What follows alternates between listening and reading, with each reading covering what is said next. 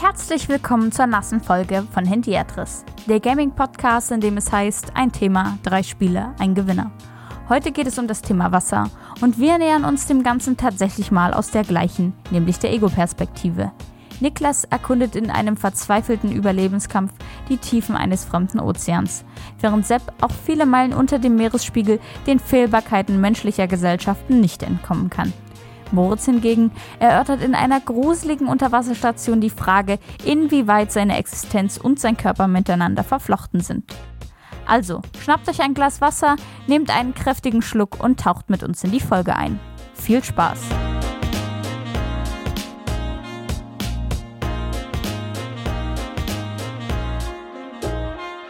Schönen guten Tag, ich begrüße euch ganz herzlich zu dieser neuen Folge Handiatris. Heute wird es feuchtfröhlich. Ja, wir, wir finden raus, wer ist mit allen Wassern gewaschen. Ja, äh, Ah. wir gucken, wer kann am längsten die Luft anhalten. Wir tauchen heute richtig tief ein. Äh, wer wer äh, kann auch noch in seichten Gewässern tauchen. Ja, das ist heute. das, Nee, äh, alles gut, äh, finde ich super. ich habe ja noch gar nichts gesagt. Ich habe erstmal nur die Zuhörer begrüßt. Ja? Ach so. Aber wa was viel wichtiger wäre, ist, dass ich jetzt mal langsam klar mache, worum soll es heute eigentlich gehen. Ähm, ich weiß nicht, ob ihr es mitbekommen habt. Ich habe so ganz kleine Hinweise in der Anmoderation versteckt, worum es heute geht. Ich fand es ein bisschen zu subtil, muss ich sagen. Ja, äh, dass ihr es jetzt verstanden habt, ist klar. Da hätte noch mehr reingepasst, mit Sicherheit. Das Glas war halb leer, würde ich sagen. Heute geht es um das Thema Wasser. Wasser, es geht Wasser. ums Wasser. Ja. Ich, hab ja, ich mache jetzt hier so einen Rauscheffekt rein. Oder, oder um den alten Otto-Gag zu zitieren, was erwartet? Was erwartet? Ach, Wasser wartet. Ja. Mhm. Ja, das ist tatsächlich heute unser Thema. Wir haben uns damit beschäftigt, Wasser in Computerspielen. Ähm, ist nicht die allernaheliegendste, äh, der allerthema thematisch naheliegendste äh, Zugriff, klar. Aber ähm, ich weiß gar nicht mehr, wer hat es sich denn jetzt mal gewünscht? Äh, Moritz, du hast es dir gewünscht, ne? Ich habe es mir gewünscht, genau. Und ich habe mir natürlich auch ein paar Gedanken darüber gemacht, wie man Wasser so Bevor, einordnen bevor kann. du bevor du da äh, äh, gleich, gleich uns erk erklärst, mit welchen Wassern du gewaschen bist, müssen wir natürlich hier erstmal noch ähm, uns kurz vorstellen. Ähm, ich bin Sebastian, ihr findet mich ähm, bei Instagram unter herr-tell. Dann haben wir noch Niklas auf der anderen Seite der Leitung. Äh, mein Name ist Niklas. Wenn ich nicht gerade im Schwimmbad meine Bahnen ziehe, dann findet ihr mich auf Instagram und Twitter unter Niklas-Cook. Ähm, und ansonsten haben wir noch den Verbrecher, den Bösewicht, der uns äh, die, das, das Thema der Tiefe, äh, das Wasser, das kühle Nass, das äh, kalte Element oder so. Nee, das wäre wahrscheinlich eher nicht Wasser. Ihr wisst schon, flüssig und so weiter. M -m -m Moritz Bauer! Genau, der letzte unter den feuchten Banditen bin dann wohl ich. Ähm, genau, ich bin Moritz. Ich, äh, bei Instagram findet ihr mich unter aka-moses2019 und ich glaube, Moses habe ich damals Glaubt auch schon ihr? den, Jetzt passt der Name auch noch den, super. Das fällt mir gerade ein. Ich erzähle auch gleich die Geschichte, wie mein ähm, Spitzname zustande gekommen ist. Wahnsinn. Ja, dann aber los. Wenn mal ihr, ja. Moment, Moment, Moment. Und wenn ihr uns, äh, uns allen und gemeinsam unserem Projekt hier Handyatris folgen wollt, findet ihr uns unter allen möglichen Social Media Plattformen unter Handyatris Pod. Das ist ähm, unser Zugang. Wenn ihr also Feedback habt, wenn ihr äh, vielleicht auch ähm, uns was Gutes tun wollt, indem ihr uns eine tolle Bewertung äh, gebt oder einen Kommentar hinterlasst, würde uns sehr freuen. Findet ihr uns also unter den gängigen Social Media Plattformen unter Handyatris Pod. Aber wenn ihr mal Kritiken habt oder so, auch damit haltet euch nicht zurück. Äh, ihr könnt Ja. uns ruhig mal ordentlich nass machen. Genau, Ja, aber bitte dann die Kritiken an Niklas schicken. ja, bitte ausschließlich. Ausschließlich. Als ob ihr beiden Pfeifen das lesen würdet, ja. Das ich kann stimmt. nicht mal lesen. Deswegen nehmen wir auch einen Podcast auf. genau. Sollte eigentlich mal eine Briefkorrespondenz werden, aber naja. So, dann äh, Moses, erzähl uns doch mal, ähm, was dich so antreibt. Genau, ich habe mir natürlich ein bisschen Gedanken darüber gemacht, ähm, was ich mit Wasser assoziiere, aber was generell so einfach zum Thema Wasser gehört. Und vielleicht wollte ich ganz am Anfang gleich mal die Geschichte erzählen, wie ich zu meinem Spitznamen Moses gekommen bin. Ähm, denn es war, wie gesagt, sehr banal. Es war Chemieunterricht. Ist es das nicht immer? Und ähm, ich wusste tatsächlich auch im Chemieunterricht nicht, nicht immer viel mehr, als dass die Formel von Wasser H2O ist. ähm, und habe mich währenddessen, äh, also während des Unterrichts, mehr mit dem Wasserhahn an meinem Platz beschäftigt und habe probiert, äh, Ah, Füllerkapseln das Wasser zu teilen. Genau, quasi das Wasser zu teilen. Und mein Chemielehrer, der, ähm, der äh, alte Fuchs, hat dann gesagt, Moses, hör endlich auf, mit diesem blöden Wasserhahn zu spielen. Und der Klassenraum hat das sehr lustig gefunden und ab da ähm, hat mein guter Freund Elias äh, mich eigentlich ausschließlich Moses genannt. Genau, das Sachen- ist mein. Spitzname. Ja, Ich habe auch zum ersten Mal wieder nach langer Zeit darüber nachgedacht, wie ich eigentlich zu diesem komischen Spitznamen gekommen bin ähm, und warum bis heute hinter meinem WhatsApp-Namen eine kleine Welle ist. Ähm, Ja. Genau, aber ich habe mal probiert, äh, weil Wasser ja wirklich so ein riesen, riesen Thema ist, was mir am Anfang, wie gesagt, gar nicht so bewusst war, weil eigentlich Wasser erstmal was ganz Banales ist. Ähm, und probiert es mal so ein bisschen einzuordnen zwischen Gut und Böse und Faszination und Unheil. Ja, weil Wasser hat für mich schwebt zwischen diesen beiden Polen. Ähm, Wasser ist auf der einen Seite irgendwie das, der Quell des Lebens, ähm, auf der biologischen Hinsicht auf jeden Fall, das Leben ist dort entstanden, aber auch aus einer religiösen Sicht. Also wenn ich heute denke, wie viel und wie große Rolle Wasser, unter anderem auch bei der Geschichte von, von Moses, in der Bibel und in anderen Religionen noch Wasser eine Rolle spielt, ähm, das ist für mich so eine der ähm, wahrscheinlich der, der guten Versionen von Alleine, Wasser. dass du gerade schon das Wort für Ursprung Quelle genommen hast, das kommt ja auch schon wieder aus dem Kontext Stimmt. Wasser. Ja, klar, die Quelle des Lebens, stimmt. Du, habe ich manchmal drüber nachgedacht, aber ähm, passt ja wunderbar. Dann ist äh, Wasser irgendwie ein Grundnahrungsmittel. Ja, ist immer ein, ein sehr knappes. Ne? Also in vielen Ländern der Welt gibt es wenig Wasser, bei uns gibt es sehr viel. Ähm, also auch was, äh, was, was Gutes einfach. Damit assoziiere ich was Schönes. Niklas, ihr könnt es gerade nicht sehen. Trinkt gerade. trinkt Ja, gerade genau. provokant aus seinem schönen. Quellwasser. Ja, jetzt können, Ähm. wir können ja jetzt Wasservergleich machen. Ähm, ne, weil, weil es wird ja immer wieder diskutiert, es ist gu- gut, dass du es gerade angesprochen hast, ob Wasser auch ein Menschenrecht ist. Mhm. Ne? Da wird, äh, wird ja drüber diskutiert. Ähm, kann jetzt hier wahrscheinlich nicht unser Thema sein, aber fiel mir dazu gerade ein. Ich wollte was Kluges sagen. Habe ich jetzt Handy damit ist der gemacht und trinke jetzt, trinke jetzt Märkisch Kristall. Äh, guten Durst. Ähm, genau, aber es sind auch so ganz viele Naturphänomene einfach. Also es ist irgendwie das Meer, Seen, Bäche, ähm, auch Durch Gezeiten.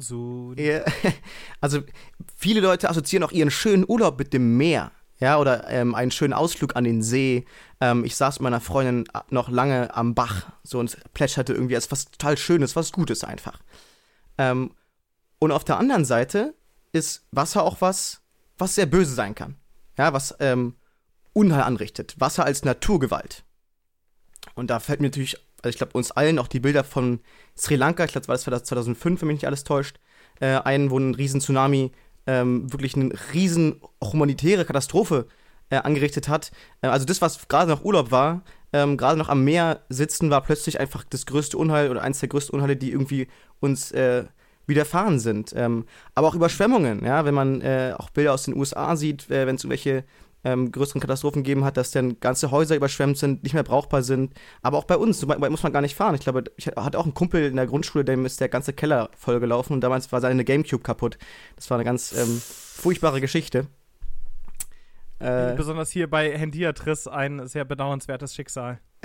Gut, wir können nur froh sein, dass es nur ein Gamecube war. in dem Fall war es, Stell dir vor, es wäre eine vernünftige Konsole gewesen. Genau, stell dir mal vor, es wäre eine Konsole gewesen, mit der man hätte was machen können. vielleicht ja. war ja Super Mario Sunshine drin. Ähm, Es, ich habe immer weniger Mitleid. Aber äh, ich würde würd, würd ger würd gerne, gewesen. gerne noch was, ähm, was ergänzen. Denn, ja, ergänzt, ähm, bitte. denn äh, nicht nur gerade aktuell, sondern eigentlich tatsächlich seit Menschengedenken ist Wasser nicht nur Quelle des Lebens und ne, äh, klar, Städte gründen sich an, an, an Gewässern. Ja, Frankfurt. Beispiel. Genau, ne, ga- ganz häufig mittelalterliche Städte lassen sich ganz oft äh, darauf zurückführen, sondern auch aktuell ist Wasser Grenze äh, tatsächlich, ne? Also zwischen ähm, dem Ort, wo man ist und dem, wo man gerne hin möchte. Ja, äh, brauchen wir uns nur das Mittelmeer angucken, äh, äh, gerade aktuell, aber auch wenn wir uns historisch angucken, ne, da ist es der große, große Ozean, das äh, ähm, neue Land äh, auf, der, auf der anderen Seite des Ozeans, was entdeckt werden soll und so weiter. Das ist also eine klare Linie, eine klare Grenze. Und das immer noch heute, obwohl wir heute natürlich andere technische Möglichkeiten haben und trotzdem ist es noch eine, wie du ja schon gesagt hast, Naturgewalt. Genau, und, Und eine, die uns seit. Achso, sorry, Niklas, hab übersehen, dass du da den Finger gehoben hattest. Äh, offensichtlich nicht, sonst hättest du es ja nicht reproduzieren können. Ähm, äh, erwischt. ich hatte es vergessen. Äh, gleich, gleichzeitig ist natürlich, ne, wir haben jetzt so ein bisschen äh, das Wasser als äh, sozusagen schmale Fläche äh, zwischen den Landmassen. Dabei ist es ja genau umgekehrt. Ja, die Landmassen sind ja, ja die schmalen Flächen zwischen dem Wasser. Also zwei Drittel das dieses stimmt. Planetens sind halt nun mal mit dem kühlen Nass Gluck Gluck Gluck gefüllt. Mhm, der ähm, blaue Planet. Richtig. Ähm, in, insofern äh, passte das ja gar nicht ganz so sehr. Ähm, aber natürlich aus unserer Perspektive als äh, Lebewesen, die auf der Landmasse unterwegs sind, dann doch irgendwie wieder äh, gar nicht so unlogisch. Und dann auf der anderen Seite noch eine Sache, die ich sozusagen mal noch mit in die Diskussion geben würde, ohne dass wir sie jetzt großartig auseinandernehmen müssen. Aber ich fand es ganz spannend, dass Moritz äh, erster Impuls offensichtlich war, das Ganze mit moralischen Kategorien zu be benennen. Ja, also es in gut und böse aufzuteilen. Es gäbe sicher sicherlich ein Argument dafür zu sprechen, dass Naturgewalten per se nicht gut oder böse sein können und keine moralischen Qualitäten in sich vereinen können, sondern dass das ja nur eine menschliche Brille auf dieses Phänomen eine Projektion ist. Mhm. Aber äh, vielleicht dazu und auch noch zu anderen Sachen hatte Moritz auch noch mehr zu sagen. Also insofern, äh, bitteschön. Genau, ich wollte noch den, den letzten Schwenk zur Menschheit nochmal noch mal bringen. Ähm, ich hatte halt schon gesagt, dass es die Menschheit irgendwie seit ähm, seit, seit jeher begleitet. Ne? Wenn das Urleben ja schon entstanden ist im Wasser, äh, konnten wir sozusagen äh, die Abwesenheit des Wassers nie, nie spüren. Aber die Menschen haben auch angefangen, ähm, diese Naturgewalt zu beherrschen. Ja, heute geht es ganz viel im Gespräch, dass wir mehr regenerative Energien nutzen. Das sind äh, Wasserräder, das sind ähm, Speicherkraftwerke. Ähm, wir nutzen Wasser ganz anders. Wir haben auch, aber auch im Mittelalter schon angefangen, Brunnen zu graben, ja, dass wir nicht mal zum nächsten, äh, nächsten See oder zum nächsten Teich äh, haben laufen müssen. Ähm, also es begleitet ganz elementar die Geschichte, aber auch die Geschichte der, der Wissenschaft ja, und der Entwicklung von neuen Technologien. Das fand ich nochmal ganz interessant. Ich mache seit heute Morgen die japanische Wassertherapie. So, und jetzt kommt ihr. Erzähl mal, wie ist denn das so? Fühlst du das dich jetzt schon besser? Jetzt schon, ich fühle mich jetzt schon besser.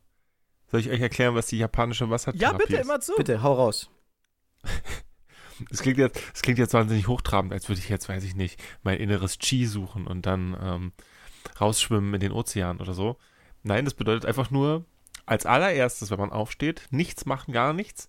Als allererstes ein Liter Wasser trinken. Und dann kann man machen, was man will. Dann erst frühstücken und dann erst Kaffee und dann erst irgendwas. Das, das allererstes. Das kenne ich als Berliner Katertherapie. Ähm, am Abend noch ein Liter Wasser trinken, damit man nächstes keinen Kater kriegt. Wenn man morgen keinen kein Kater hat. Vielleicht kommt es daher auch, die alten Japaner, die haben es schon gewusst. Ähm, aber tatsächlich finde ich es find deswegen gut, weil man tatsächlich, weiß nicht, wie es euch geht, immer vergisst zu trinken. Ja.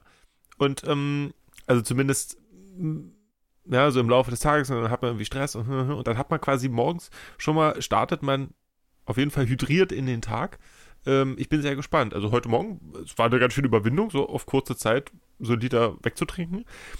Aber ich kann mir das sehr gut vorstellen, für mich jedenfalls, dass das das Ende äh, gut in den Tag starten lässt. Ich werde berichten. Ja. Aber damit sehr gerne. Glaube ich aber sofort, ehrlich gesagt. Klingt auch ja. relativ einleuchtend. Ich fand ich mir ist auch. aufgefallen, als ich mehr getrunken habe, war ich besser hydriert, Leute. Ging, ging mir irgendwie besser. ich glaube ja nicht. Bevor wir allerdings richtig ins Thema starten können und unsere Beispiele mitbringen können, um dann klarzumachen, ob denn die Definition von Moritz für unsere Spiele tragfähig sind oder ob wir sie erweitern müssen und so weiter, äh, müssen wir erstmal wieder festlegen, wer überhaupt in welcher Reihenfolge dran ist. Wer darf denn von uns überhaupt starten?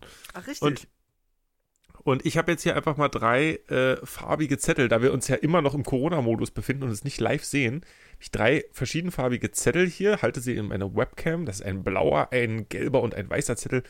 Und äh, ich sage jetzt mal, Moritz, du als derjenige, der ausgesucht hat, äh, welche, äh, welche Folge wir dieses Mal machen, darfst dir jetzt auch noch aussuchen, welche Farbe hättest du denn gerne?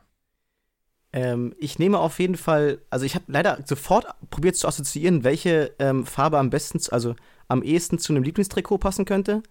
Ähm, Gelb fiel logischerweise schon mal raus, den kann ich Niklas, äh, kann den behalten. Äh, RB möchte ich auch nicht haben, da würde ich einfach Paderborn nehmen, also das Blaue. Blau. Also meine Klar. erste Assoziation wäre ja eher gewesen, was jetzt was mit Wasser zu tun hat. Ähm, aber Bei mir nicht weil äh, Sepp der Schelm bestimmt auf das blaue die drei geschrieben hat, ja. ähm, werde ich mir jetzt den gelben Zettel unter den Nagel reißen. Wie überraschend, dass der Dortmund-Fan 1909 die, den gelben Zettel nimmt und damit als erstes starten darf. Und ja, bleibt nur noch. Ah, als zweites starten geht ja für auch mich nicht. übrigens. äh, für mich noch der weiße Zettel übrig mit der 2. Das heißt, die Reihenfolge für heute ist Niklas, meine Wenigkeit und am Ende Moritz. Aber ich, Das heißt, noch eine Bitte, bevor wir anfangen. Ähm, gerne. Wenn, irgend, wenn diese Saison Dortmund Meister werden sollte, dann Ja, werden wir es als Orakel nochmal rausholen. Der Ja. gelbe Zettel mit der 1. Ja, und Paderborn Platz 2, ja. Mal Da gucken, ob müssen- das wird. Da müssen wir nur noch behaupten, dass das eigentlich von einem Oktopus in einem Aquarium Ja, ausgewählt genau. wurde und schon sind wir die nächste TV-Sensation. Siehst du mal? Und da sind wir beim Aquarium, ist doch herausragend. Das können wir doch alles so einbauen. Hervorragend. Gut, dann äh, übernehme ich mal hier an der Stelle, weil ich glaube, das war jetzt die ganze Idee dahinter. Ähm, ja, äh, ähnlich wie Moritz habe ich mir natürlich auch so ein bisschen Gedanken gemacht, äh, was, was mit dem Thema Wasser ähm, für mich verknüpft ist. Und ich fand erstmal äh, ganz spannend, dass ich ähnlich wie Sepp heute ganz am Anfang in die ähm, Folge gestartet hat mit den, mit den Worten, ist ja jetzt vielleicht gar nicht das naheliegendste Thema. Und dann habe ich mal ein bisschen überlegt und ein bisschen geguckt und holy shit, Leute, Wasser ist ein Riesenthema in Videospielen. Ähm, selbst wenn ich jetzt nur ganz, ganz direkt Sachen, die ganz explizit im Wasser spielen, was mit Wasser zu tun haben, ähm, die eine Besonderheit durch Wasser bekommen, äh, die was mit ähm, Überleben, Survival zu tun haben und damit irgendwie auch Wasser und solche Sachen, Dinge, die im Meer, im Ozean spielen, äh, Sachen mit fantastischen Angel-Minigames, ja, also die Liste wird länger und länger. Und äh, das hat mich erstmal ähm, im, in, im ersten Moment tatsächlich ein bisschen überrascht, muss ich sagen, äh, weil ich das irgendwie, bevor wir darüber so gesprochen hatten, gar nicht so erwartet hätte. Ähm, ja, das war so ein bisschen der erste Schritt und ich denke, dass wir einige von den Sachen auch später nochmal ansprechen werden. Also wie immer Ja. werden wir am Ende der Folge natürlich so ein paar ähm, Also-Runs, äh, was uns noch so in den Sinn gekommen ist, aber wir letztendlich nicht genommen haben, äh, dazu packen. Und ich glaube, da werden wir in der Folge wirklich, äh, äh, wenn wir wollen, würden wir damit gar nicht fertig. Äh, Hast du Sepp, du, denn- hast noch eine Anmerkung. Hast du denn sofort gewusst, was du nimmst? Oder Nee, hast du, hast du erstmal global geguckt und hast dir da was rausgesucht und gesagt, so, stimmt, das ist eigentlich das Beste? Also es war, äh, wie ich das jetzt schon häufiger gemacht habe, ehrlich gesagt, äh, hatte ich sofort einen Gedanken, was ich unbedingt nehmen müsste. Ähm, und dann habe ich mich entschlossen, dass ich äh, doch erstmal nochmal weiter gucke, habe dann irgendwie noch drei weitere Spiele angespielt ähm, und alle als nicht so ganz das Gelbe vom Ei befunden. Äh, ich werde auf die jetzt aber einzeln gar nicht eingehen, weil das wäre ja jetzt noch schöner, wenn ich jetzt ausgerechnet was sage, was ihr ausgewählt habt und erstmal fulminant erkläre, warum das so richtiger Unsinn ist. Ähm, das, in die Situation möchte ich mich und uns gar nicht bringen. Aber auf jeden Fall nein, ich ähm, bin einige Schritte gegangen. Und witzigerweise lag es daran, äh, wir haben den Termin jetzt, glaube ich, zweimal verschoben. Eigentlich wollten wir den schon längst aufgenommen haben. Und äh, die Idee mit, mit der äh, Geschichte Wasser war ursprünglich mal, äh, dass wir nicht so viel Zeit brauchen, uns darauf vorzubereiten, weil wir uns versucht haben, auf ein Thema auch zu einigen ähm, ähm, oder uns auf Themen zu ähm, einzuschränken jetzt für diese Folge, die wir einigermaßen, äh, wo wir das Gefühl hatten, wir hätten was in petto. So. Und ähm, deswegen haben wir, ähm, haben wir uns auf eine Auswahl geeinigt, aus der Moritz dann Wasser entschieden hat. Ähm, Hintergrund war, letzte Folge, habt ihr ja gemerkt, war eine große Spezialfolge, in die auch einiges an Arbeit reingeflossen ist. Und ähm, um das auszugleichen, haben wir, ähm, haben wir versucht, jetzt für, die, für diese Folge eine etwas ruhigere Kugel zu schieben. Und mein erster Gedanke war, und das sage ich jetzt noch dazu, auch auf die Gefahr hin, dass es vielleicht einer von euch hat, aber mein erster Gedanke war Absu. Mein erster Absu Gedanke ist war auch äh, ein, ein Spiel, was ähm, ja so ein bisschen sich an, an dem äh, fantastischen Journey ähm, äh, orientiert, was viele sicherlich kennen. Und es ist im Prinzip ein, Spiel, in dem man in einem relativ kurzen Zeitraum, so von zwei Stunden, den Ozean äh, erkundet. Und das war total cool. Äh, nur dann, aufgrund eines Kommentars von Moritz, ist mir aufgefallen, das hatte ich hatte nämlich tatsächlich einfach komplett vergessen, dass wir das Spiel zusammengespielt haben. Und dann dachte ich, naja, shit, also das kann ich ja dann jetzt irgendwie schlecht nehmen. Nicht, dass wir uns das hier jetzt irgendwie gegenseitig wegnehmen. Äh, ironischerweise befürchte ich, haben wir uns am Ende dann das andere Spiel gegenseitig weggenommen, aber das, dazu kommen wir gleich. Ja, ich Ähm, glaube auch, dass das, dass das der Fall ist. Aber gut. Also, also habe ich erstmal nach neueren Releases geguckt und habe festgestellt, wow, alleine jetzt im April, da war das nämlich, äh, sind irgendwie mehrere Spiele zum Thema Wasser rausgekommen, gekommen, die ich mir vorstellen könnte, aber sind alle nicht so richtig gelandet und dann bin ich letztendlich zurückgekommen zu einem Spiel, was ich äh, von Anfang an im Kopf hatte und erstmal nicht nehmen wollte, weil ich gesehen habe, das dauert eine ganze Weile und ich wusste nicht, ob ich die Zeit habe. Subnautica.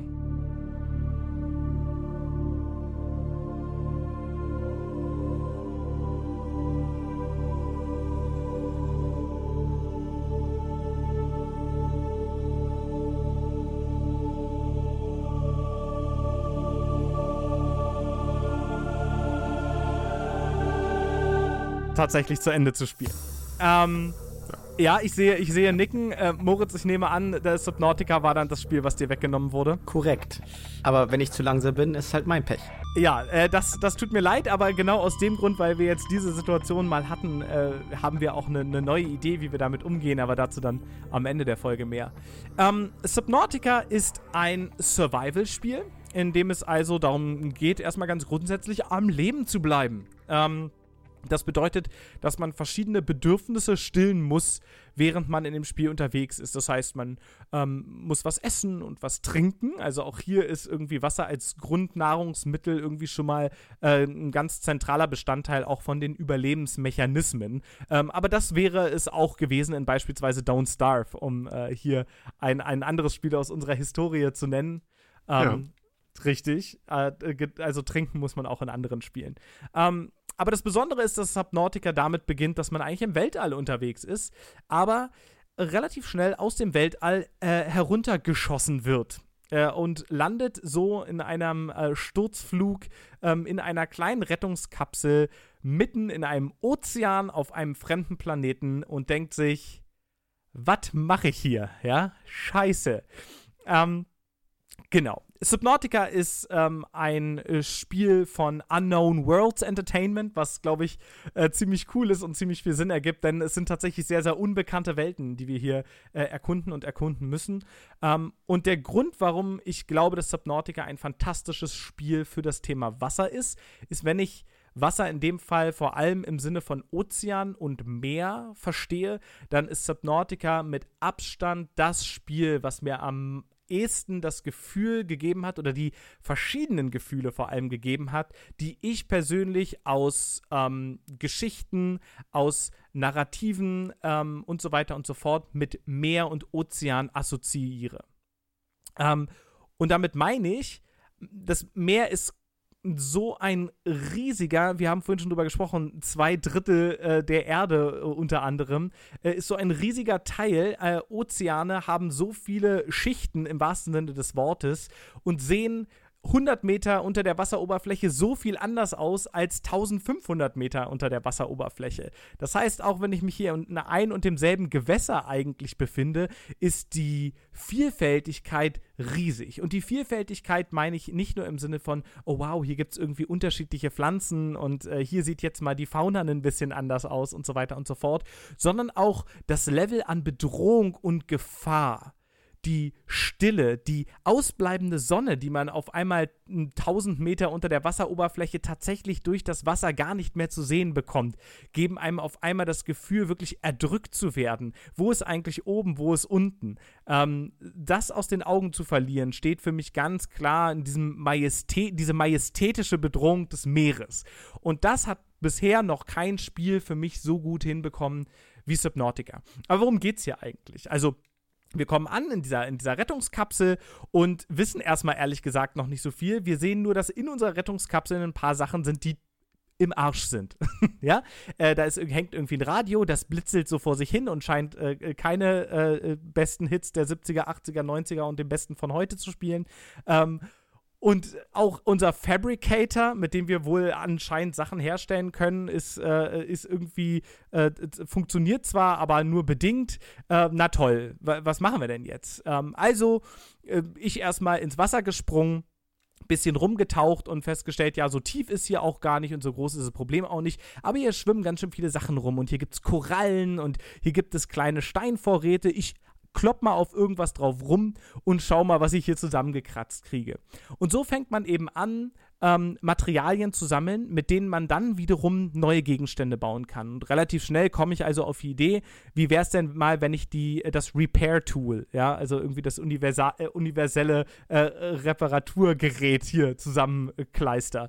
Dann habe ich erstmal festgestellt, Mensch, dafür brauche ich irgendwie Inhaltsstoffe, die mir jetzt noch gar nicht unter, äh, untergekommen sind. Da muss ich dann wohl mal ein paar Meter mich weiter weg entfernen von meinem Rettungspot. Und das ist ehrlich gesagt eine relativ unangenehme Geschichte, weil ähm, sobald ich unter Wasser unterwegs bin, macht ja auch irgendwie Sinn, ist ein weiterer Wert, der mein Überleben äh, sichern soll, ähm, mein Sauerstoff. Ja, äh, und der wird auf einmal knapp, ja, wenn ich mich immer weiter entferne und, und nach Sachen suche.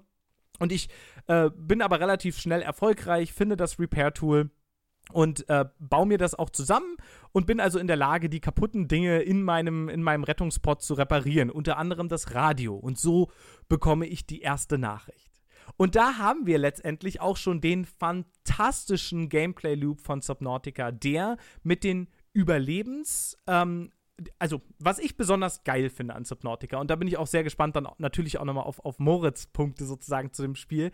Ähm, was das Spiel unglaublich gut macht, ist die Aspekte des Überlebens mit den Aspekten der Geschichte zu verknüpfen auf eine Art und Weise, dass ich immer wieder von dem einen in das andere rübergelange und so einen ganz, ganz klaren Gameplay-Loop habe, mit dem ich mich eben schrittweise weiterentwickle. Denn ich ähm, kann nur sagen, das Spiel endet dann mit mehr als nur irgendwie einem kleinen Schweißgerät in meiner Hand. Also ich finde irgendwann äh, so großartige fortgeschrittene Technologie, dass ich mir riesige U-Boote selber baue, äh, bis hin zu irgendwelchen nuklearen Reaktoren, um äh, sie mit Energie zu speisen und so weiter und so fort. Ähm, und das Ganze dann auch noch ähm, fusioniere mit Alien Technology, die ich auf dem äh, Planeten finde. Denn ähm, dieser Planet war nicht immer, äh, äh, also unbewohnt ist er sowieso nicht. Es gibt Lebewesen, aber von ähm, intelligenzbegabten Lebewesen. Ähm, denn die kann ich erstmal nicht auffinden. Und so komme ich halt dadurch, dass ich immer weiter in der Story getrieben werde, zu finden, was ist hier eigentlich passiert auf diesem Planeten? Warum ist der so? Warum bin ich hier? Warum bin ich hier gelandet?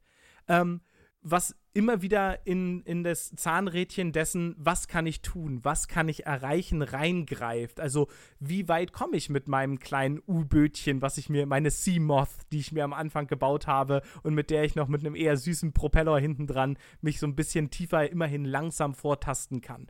Und so wechselt sich das Ganze immer wieder ab. Und was ich an, an Subnautica so bemerkenswert finde, ist, dass die ersten zehn Stunden die aus meiner Sicht vom narrativen Design her ähm, absolut makellos sind. Also es ging sogar so weit, und äh, so gehen, müssen solche Geschichten ja zwangsläufig immer ausgehen. Es ging so weit, dass ich mit Max, der mir ursprünglich das Spiel mal ähm, äh, empfohlen hatte, ein guter Freund von mir, äh, mit ihm telefoniert habe, meinte, du, ich finde Subnautica wirklich ganz toll.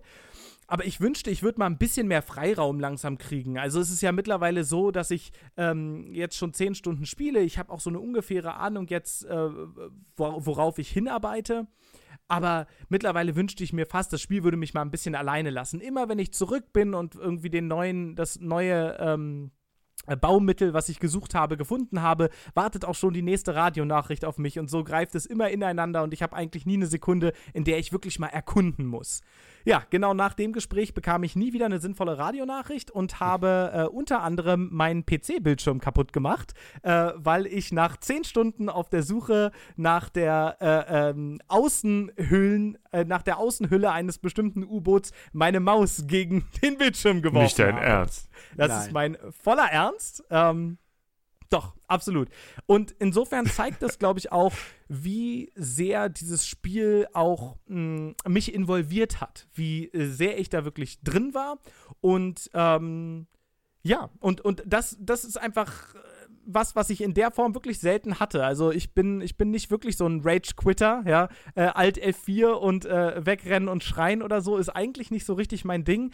Aber ähm, Subnautica hatte mich zwischendurch und äh, zugegeben, das hatte vielleicht auch ein bisschen was mit dem Zeitdruck zwischendurch zu tun, dass ich das Spiel halt unbedingt fertig kriegen wollte, auch bevor wir die Folge aufnehmen und so weiter und so fort.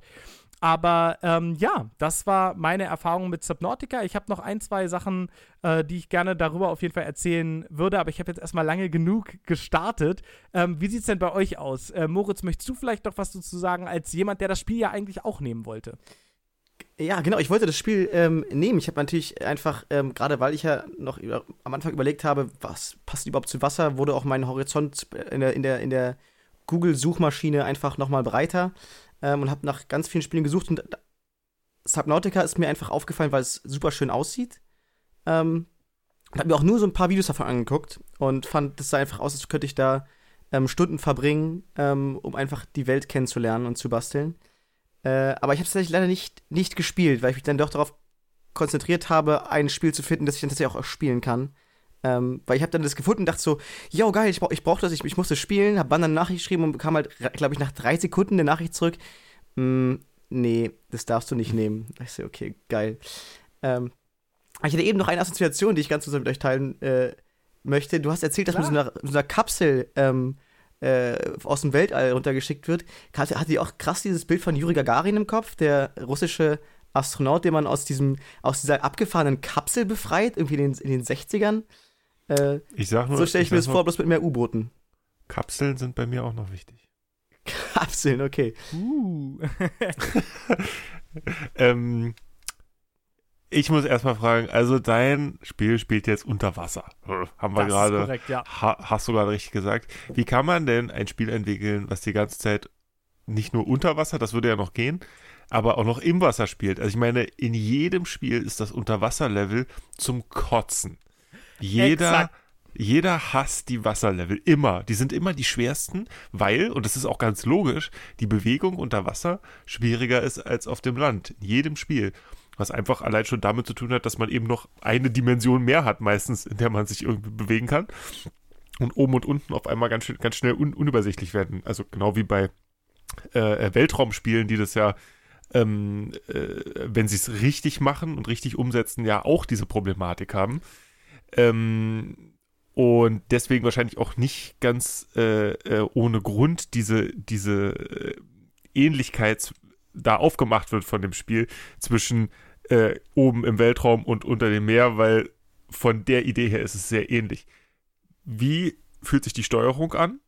Wie mh, mm, genau, also mein, mein, mein Punkt ist, eigentlich will man doch nicht unter Wasser spielen. Das ist doch das allerletzte.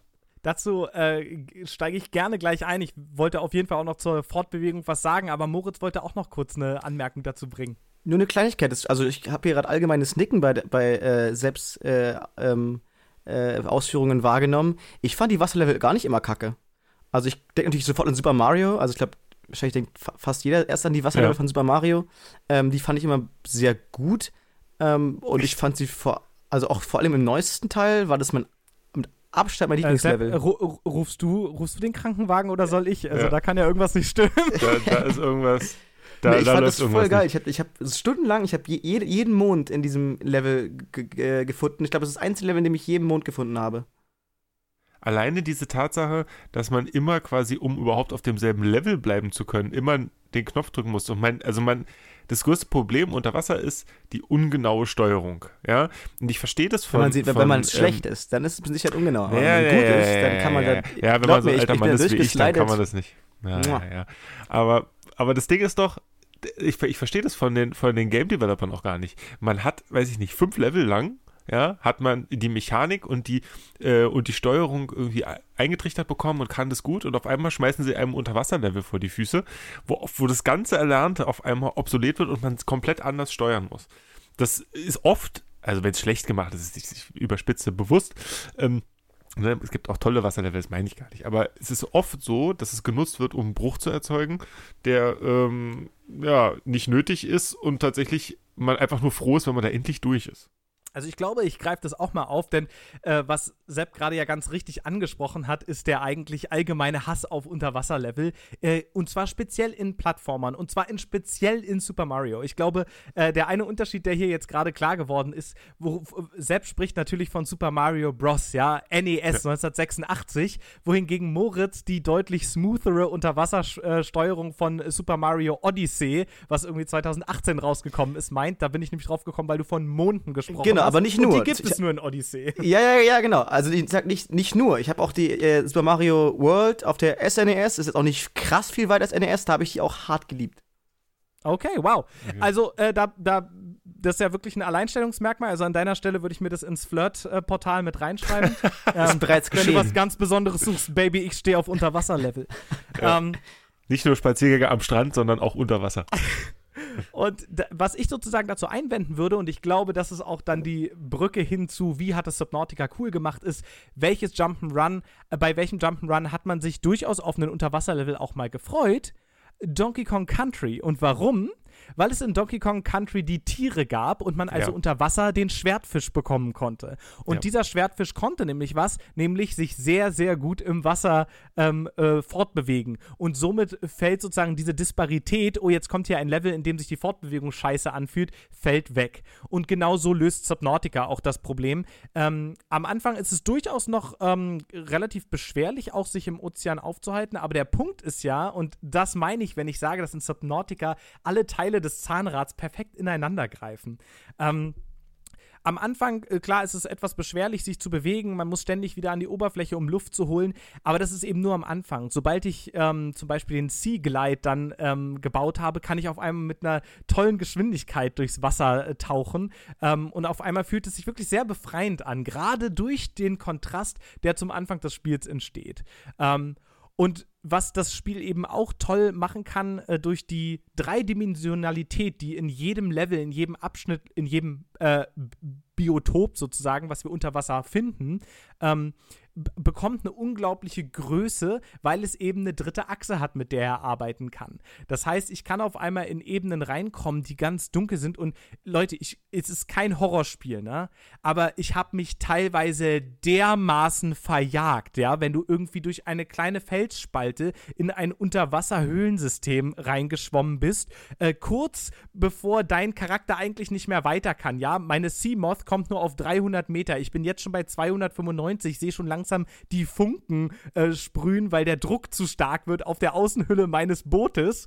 Und dann schwimmt da auf einmal das riesigste Ungeheuer, Leviathan-mäßige Seemonster an mir vorbei und gibt Urlaute von sich, dass ich wirklich allen Ernstes erstmal kurz auf Escape drücke, die Kopfhörer abnehme und einmal tief durchatmen muss. Also ich habe wirklich diese, der Schrecken des tiefen und un unpredictable, des unberechenbaren Meeres. Den habe ich wirklich bei Subnautica gespürt. Und das war irgendwie so das Fantastische. Und sozusagen noch eine so eine kleine Anekdote ähm, aus dem ja, ich würde sagen, das ist so der, der Punkt, mit dem sozusagen der erste Akt des Spiels abgeschlossen wird, ab dem man nämlich so langsam besser versteht, äh, was man hier eigentlich vorhat und, und was das Problem ist. Äh, es dauert gar nicht lange. Da bekommt man eine Nachricht. Ja, alles klar, Leute, hier ist Sunbeam. Äh, wir haben jetzt euer Distress-Signal bekommen. Äh, wunderbar, wir sind ein bisschen genervt. ähm, aber was soll's, wir kommen jetzt vorbei und bringen eine Rettungstruppe. Meine Güte, was habt ihr da für eine Scheiße gebaut? Äh, kommt bitte in 15 Minuten an folgende Koordinaten. Ich, ich also, alles klar. Äh, klingt ja gut, Mensch. Nach acht Stunden schon durch hier. Ähm, und fahr eben relativ schnell, ihr kennt mich, ich bin ja da immer eher so ein vorsichtiger Typ, fahr relativ schnell los zu diesen Koordinaten, weil ich dachte, ah, mal sehen, wer weiß, vielleicht komme ich da ja erstmal irgendwo nicht weiter. War aber tatsächlich kein Problem. Aber ich komme an diesen Koordinaten an und sehe einen ganz, ganz merkwürdigen Turm, der eine offensichtlich au außerirdische Architektur ähm, und, und denke, ja, was ist das denn? Aber vorher war ich schon in so einer kleinen Höhle unterwegs und habe bereits ein für mich erstmal nicht beschreibbares so grünes Tablet gefunden. Äh, Völlig, also wirklich völlig verwirrt. Keine Ahnung, ist bisher bis dahin noch gar nicht vorgekommen, sowas in der Richtung. Und ich laufe eben zu diesem Turm und sehe, da ist, da ist irgendwie so ein Sicherheitsfeld an, aber ich kann das mit diesem grünen Tablet deaktivieren. Und komme also in diesen Turm rein und erkunde den. Und das ist sozusagen ja auch das, die Hauptsache, die man in dem Spiel macht. Ja, man erkundet die Umgebung, die zumeist eben in äh, äh, tollen Unterwasserhöhlen stattfindet. Äh, in dem Fall aber eben in diesem ähm, außerirdischen Turm, äh, The Alien Tower. Und äh, sehe also in der linken Ecke immer weiter die Zeit runterlaufen. Alles klar, meine Rettungstruppe ist gleich hier. Lauf diesen, diesen Turm äh, runter und ähm, brauche auch eine Weile, bin total, finde ganz viele neue Sachen, mit denen ich nichts anfangen kann. Es ist wirklich, äh, wow, was, was ist das hier? Und komme am Ende in einen zentralen Raum.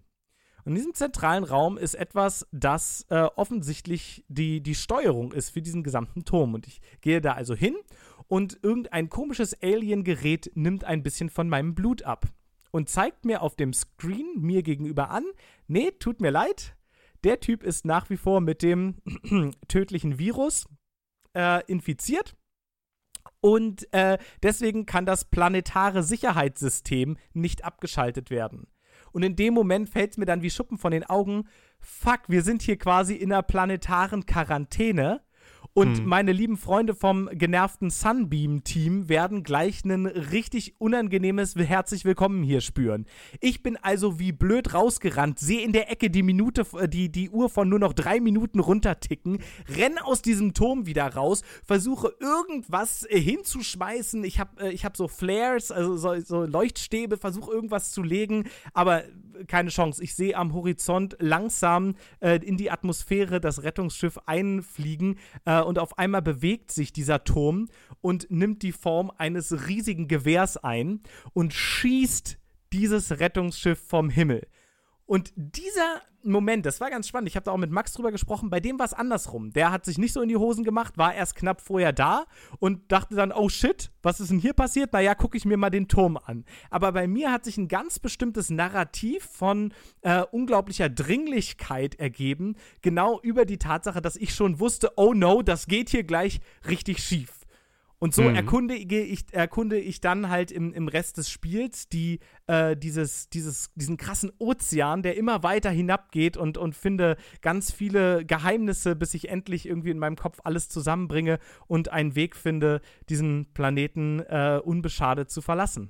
Und das ist äh, Subnautica, ein Spiel, was unter Wasser auf eine Art und Weise hinbekommen hat, in, in der Schönheit des, des Meeres, in der Ab, äh, wie abwechslungsreich die Biotope sind, wie was für unterschiedliche Erfahrungen ich da unter Wasser machen kann, aber eben auch diese konstante Bedrohung des Unbekannten, die ganz essentiell für mich Meer und Ozean und damit in Erweiterung das, was ich hier mit Wasser meine, ähm, ähm, gezeigt hat und weswegen ich das heute mitgebracht habe. Moritz.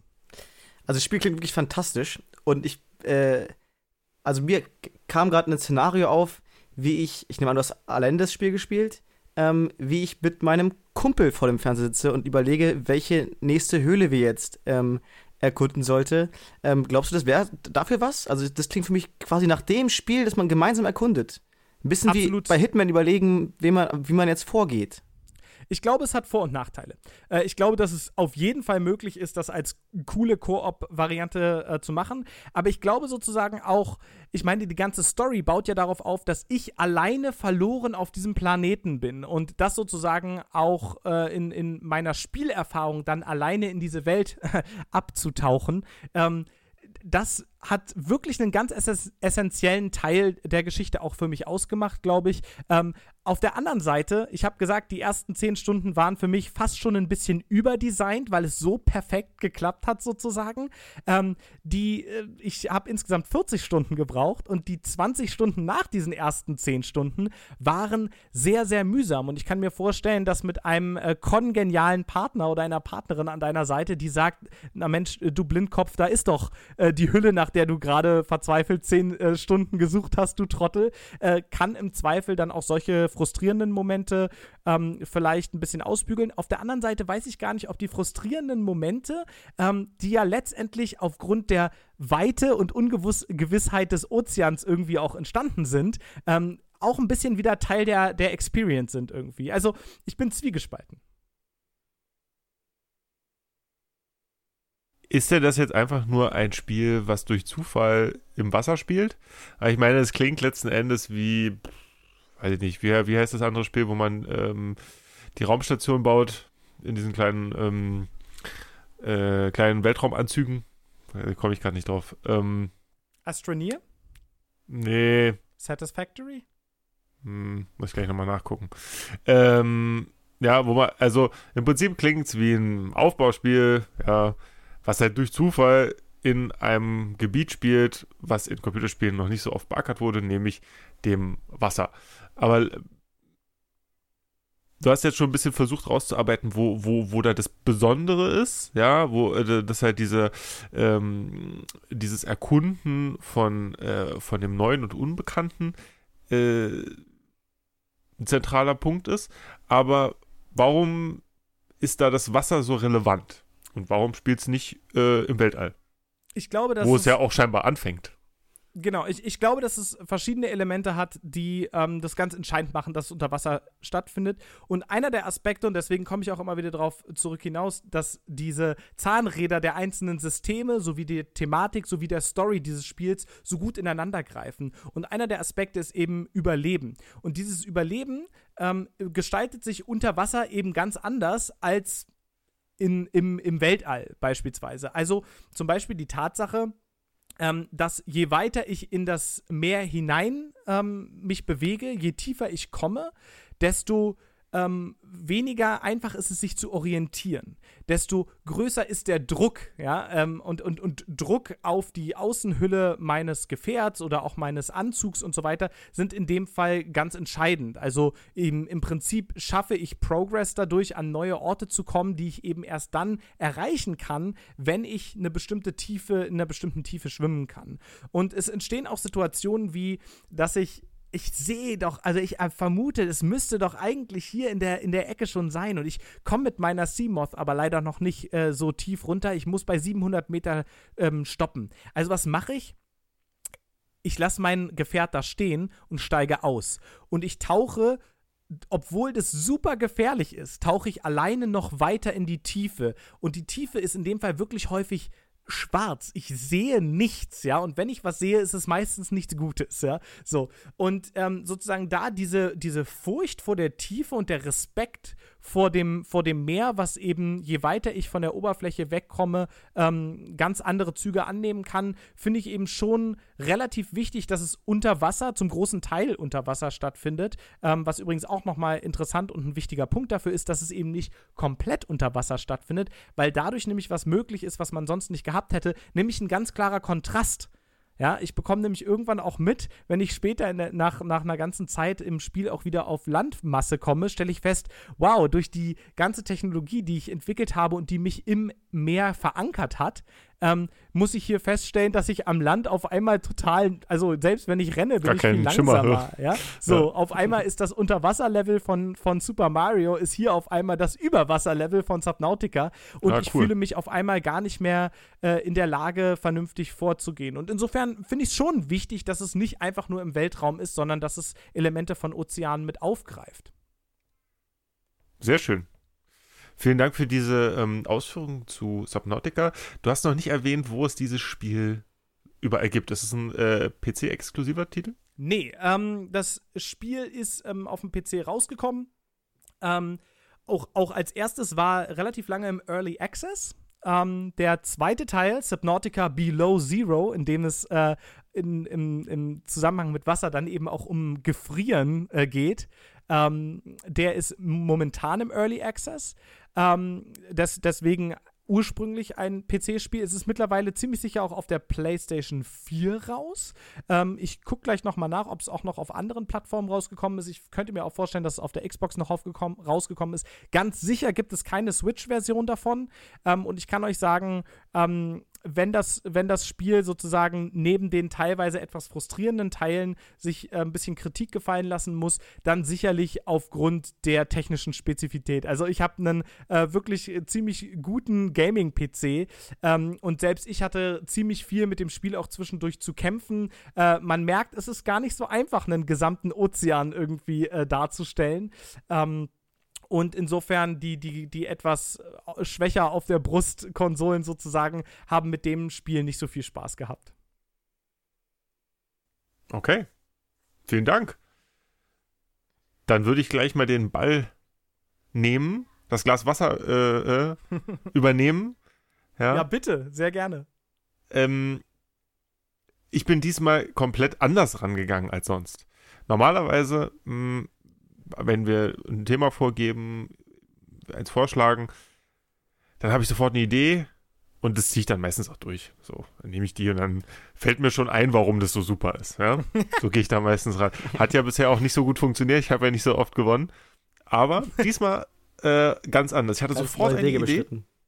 sofort eine Idee aus meiner eigenen äh, Spielervergangenheit, was das erste Spiel war, was ich so ganz klar mit Wasser assoziiere.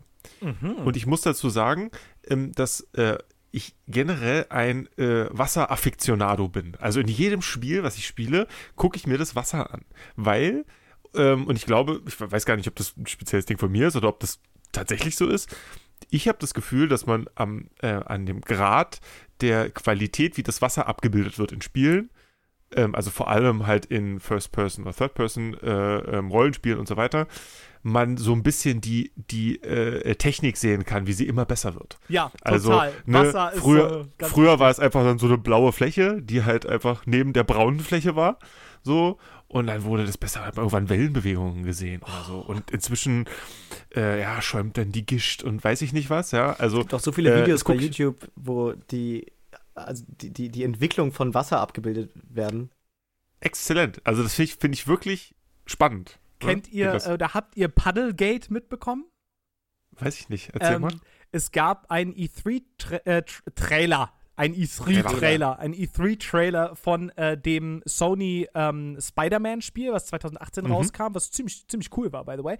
Ähm, Mhm. Und in diesem Trailer ist er in einem Warenhaus unterwegs und da ist eine ganz große Pfütze.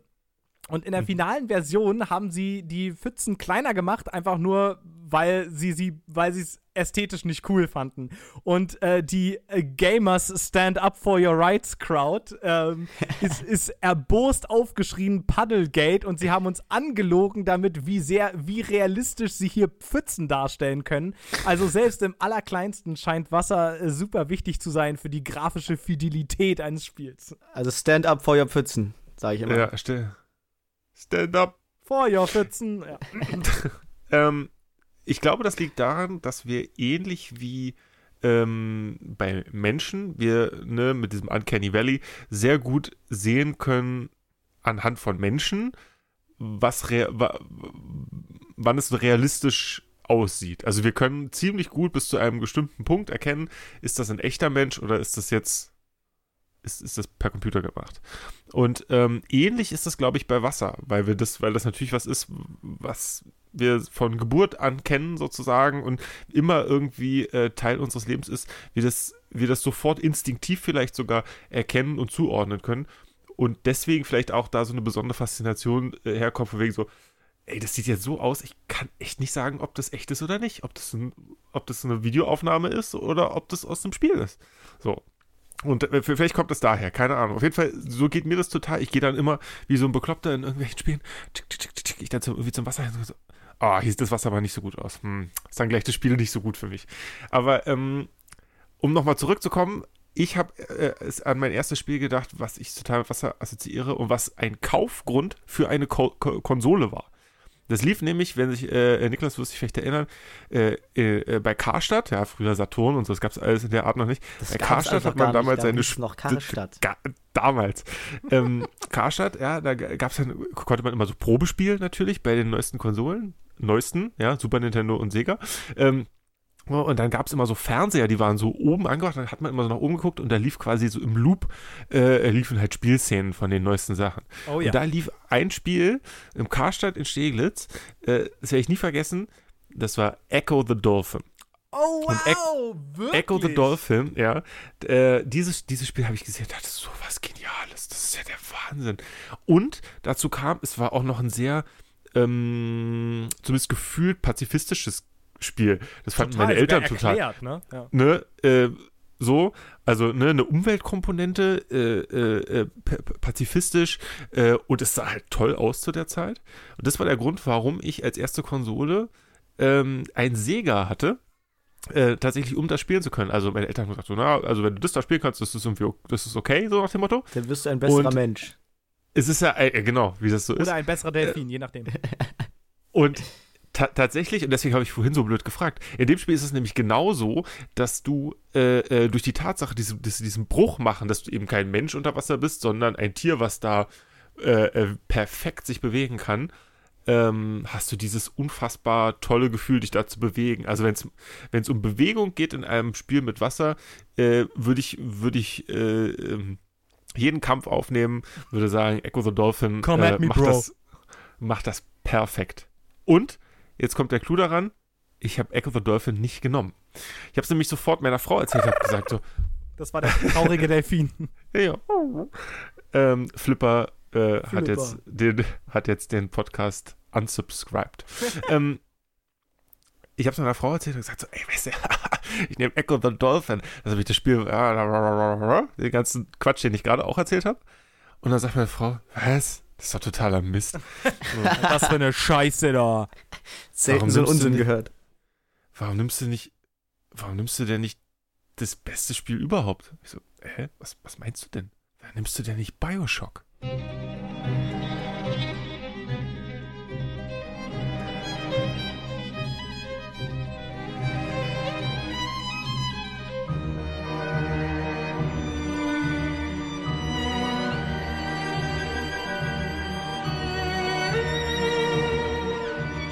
Und ich, hä? Wieso denn Bioshock? Was hat denn das mit... Oh, Das hat eine ganze Menge mit Wasser zu tun. oh, das ist aber clever.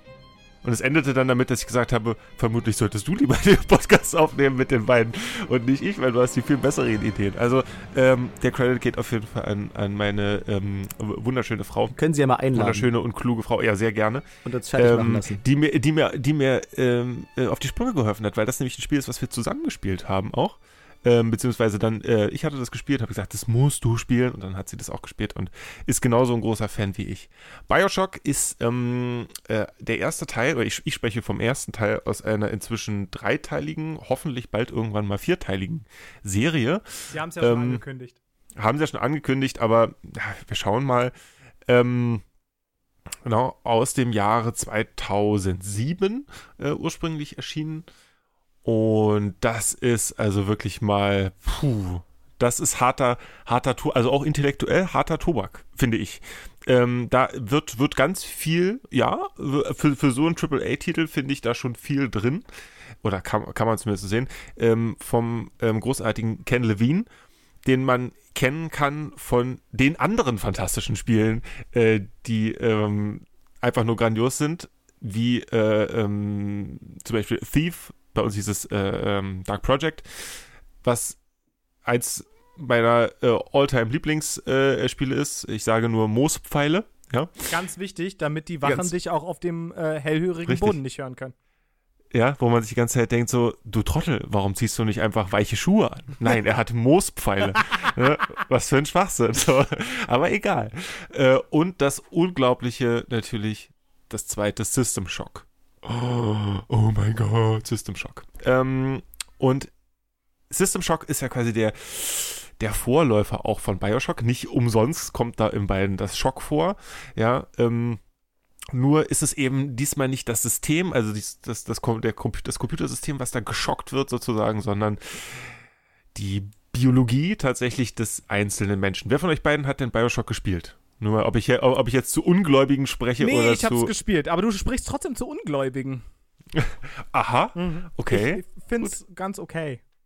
Boah, okay, jetzt, jetzt geht's los, pass auf. Äh, man muss dazu wissen, Bioshock ähm, startet als Spiel, in dem man erstmal in einem Flugzeug sitzt und abstürzt. Und das erste, was man dann tatsächlich macht, die erste Bewegung, die man tätigt in diesem Spiel, ist im Wasser. Und zwar gleich schon, das begrüßt einen schon mal mit dem Wasser, das brennt. Ne? Weil da ist das Kerosin drauf, das brennt. Man ist also in brennendem Wasser. Ähm, und äh, der Einzige, der diesen Flugzeugabsturz überlebt hat. Und dann schwimmt man zum Einzigen, was da ist, ne, mitten im Ozean, ist auf einmal völlig sinnlos. Für jeden, der weiß, wie Leuchttürme funktionieren, vollkommen sinnlos. Ein Leuchtturm. Ja. Ähm, und da guckt man sich das alles an. Und lange Rede, kurzer Sinn, man steigt in eine Tauchkapsel. Ähm, und gelangt in eine Unterwasserwelt namens Rapture. Und Rapture ist ähm, eine Welt, die erschaffen wurde, um ähm, nach dem Zweiten Weltkrieg ähm, als, als bessere, als ideale Stadt äh, ko- konzipiert zu werden. Ja, ähm, und zwar als Zuflucht, als, als ähm, Utopie äh, auf dem Meeresboden, ähm, wo alle, alle führenden Wissenschaftler und äh, äh, ge- gesellschaftliche Figuren und Künstler und so, die sollten da ihre Zuflucht finden, ja. Und ähm, dort in dieser, in, in dieser Welt passieren schwierige, komplizierte Dinge. Diese Welt basiert grundsätzlich, also in, äh, wenn man jetzt die reale Welt dazu nimmt, basiert sie auf den äh, Ideen des Objectivism, also des ähm, Objektivismus von ähm, Ayn Rand. Ich weiß gar nicht, spricht man das Ayn Rand oder Ayn Rand aus? Hm, weiß ich nicht. Ähm, auf jeden Fall, die ähm, in, den, äh, in, in, in Amerika sich großer Beliebtheit erfreut bis heute, weil ähm, es davon ausgeht, dass es klar anti, äh, antikommunistisch, anti, ähm, anti-altruistisch, muss man eigentlich sagen. Es geht eigentlich nur darum, Egoismus. Ja? Also alles, was äh, ihre Theorie sagt halt, okay, ähm, alles, was ich für andere tun kann, ist völlig sinnlos. Es sei denn, ich habe am Ende einen Vorteil davon. Ein bisschen runtergebrochen. Ähm, und auf dieser Idee von Staat basiert diese Stadt. Ja, also eine sehr egozentrische mh, hm, Form. Und das spielt alles unter Wasser und ist hat den Druck sozusagen von allen Seiten per, ver, versinnbildlicht. Man kann es mit, mit langen äh, äh, Gängen, wo man dann eben zu den, äh, zum, zum nächsten Stadtteil quasi kommt und so kann man sich das vorstellen. Und ganz entscheidend daran ist, dass man, dass man eben da, da runterkommt als vermeintlich Fremder ähm, und auf einen, ähm, auf eine zerstörte Welt trifft. Denn diese zerstörte Welt äh, oder diese Ideal als, als, als Utopie gedachte Welt ähm, ist eben zerstört worden durch ihre eigene Hybris. Die äh, ähm, die Wissenschaftler dieser Welt haben herausgefunden, dass sie äh, mit einem bestimmten Stoff namens Adam ähm, den, den Menschen verbessern können. Ja, sie können ihm Fähigkeiten geben, ähm, die er sonst nicht hätte. Die werden über diese Plasmide, nennt sich das dann, ne, also ne, quasi direkte äh, genetische Verbesserung, kann man zum Beispiel auf einmal mit äh, Feuerbällen schießen oder man kann Bienen aus seinem Arm ähm, produzieren.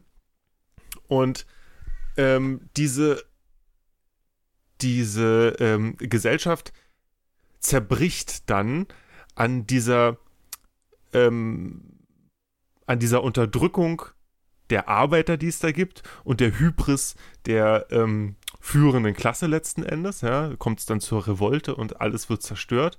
Und übrig bleiben nur äh, Menschen, die nach diesem Adam, diesem verbesserten, äh, äh, dieser, dieser fast schon Art Droge, ähm, die, die, die danach süchtig sind. Und äh, die, die bevölkern noch diese Überreste dieser einst großen äh, äh, Stadt. Und dann gibt es noch zwei weitere Charaktere, die da sehr relevant sind. Nämlich man hat festgestellt, dass dieses Adam, diese Droge, besonders gut ähm, man äh, entnehmen kann von kleinen Mädchen. Ja, die sogenannten Little Sisters. Und die trifft man im Spiel auch. Und weil man die Befürchtung hatte, dass diese Little Sisters von diesen, äh, von diesen Abhängigen äh, ähm, angegriffen werden könnten, äh, hat man ihnen die Big Daddies zur, zur Seite gestellt. Und das ist tatsächlich, das ist dieses ikonische Bild, was man auch davon von, von dem Spiel Bioshock kennt, was auf dem Cover ist und so weiter, von den Taucheranzügen der ähm, äh, das, was ist es, 19. Jahrhundert, äh, ne, diese, von diesen Expeditionen mit den, mit den großen Helmen und den großen Guckfenstern quasi einfach nur. Ähm, und gleichzeitig dann mit so einem Bohrarm. Also ganz, ganz ikonisches Bild, äh, erkennt man sofort wieder, wenn man das Spiel schon mal äh, irgendwo auch im, im Regal gesehen hat. Und also, sagt sogar mir was, ich habe das Spiel nie gespielt, aber den äh, Zyklopen, den kriege ich noch zusammen. Zyklopen, ja, genau. also letzten Endes, so sieht es so sieht's ein bisschen aus, genau. Und ähm, diese Big Daddies sind die Beschützer äh, dieser, die, dieser kleinen Mädchen und zu einem großen Teil innerhalb des Spiels auch die Antagonisten. Ähm, genauso wie diese Adam-Abhängigen. Ähm, und man, er spielt sich im Laufe der Zeit diese, diese Welt immer weiter und was äh, Bioshock ganz fantastisch macht, ist, dass sie mit Audiologs arbeiten. Genau wie System Shock seinerzeit schon ähm, über dieses Vast Narrative, das heißt, du äh, die, die, die Hintergrundgeschichte, die, die, die ganze Zusammenhänge innerhalb des Spiels erkennst du dadurch, dass du dir selber Dinge erschließt. Ja, also es wird dir nicht einfach von einem Erzähler erzählt, sondern du findest immer wieder Schnipsel und so, oh, okay, ach, das deswegen und hahaha. So ähm, wird das quasi gemacht. Und ähm, dieses ganze, ganze Spiel ist im Prinzip mh, hm, die Idee von, vom versunkenen Atlantis ein bisschen. Ähm, von, von dieser vermeintlich perfekten Welt, die aufgrund seiner eigenen Hybris halt zum Scheitern verurteilt war. Und ein bisschen obendrauf gestreuselt ist halt auch noch Kritik der, der äh, menschlichen Gesellschaft, im spezifischen amerikanischen Gesellschaft, äh, des, de, der heutigen Zeit, weil dieser Objectivism halt bis heute von vielen führen, führenden äh, Politikern ähm, wichtig ist und die Bücher von Ayn Rand bis heute äh, in den Schulen gelesen werden, schrecklicherweise. Mm.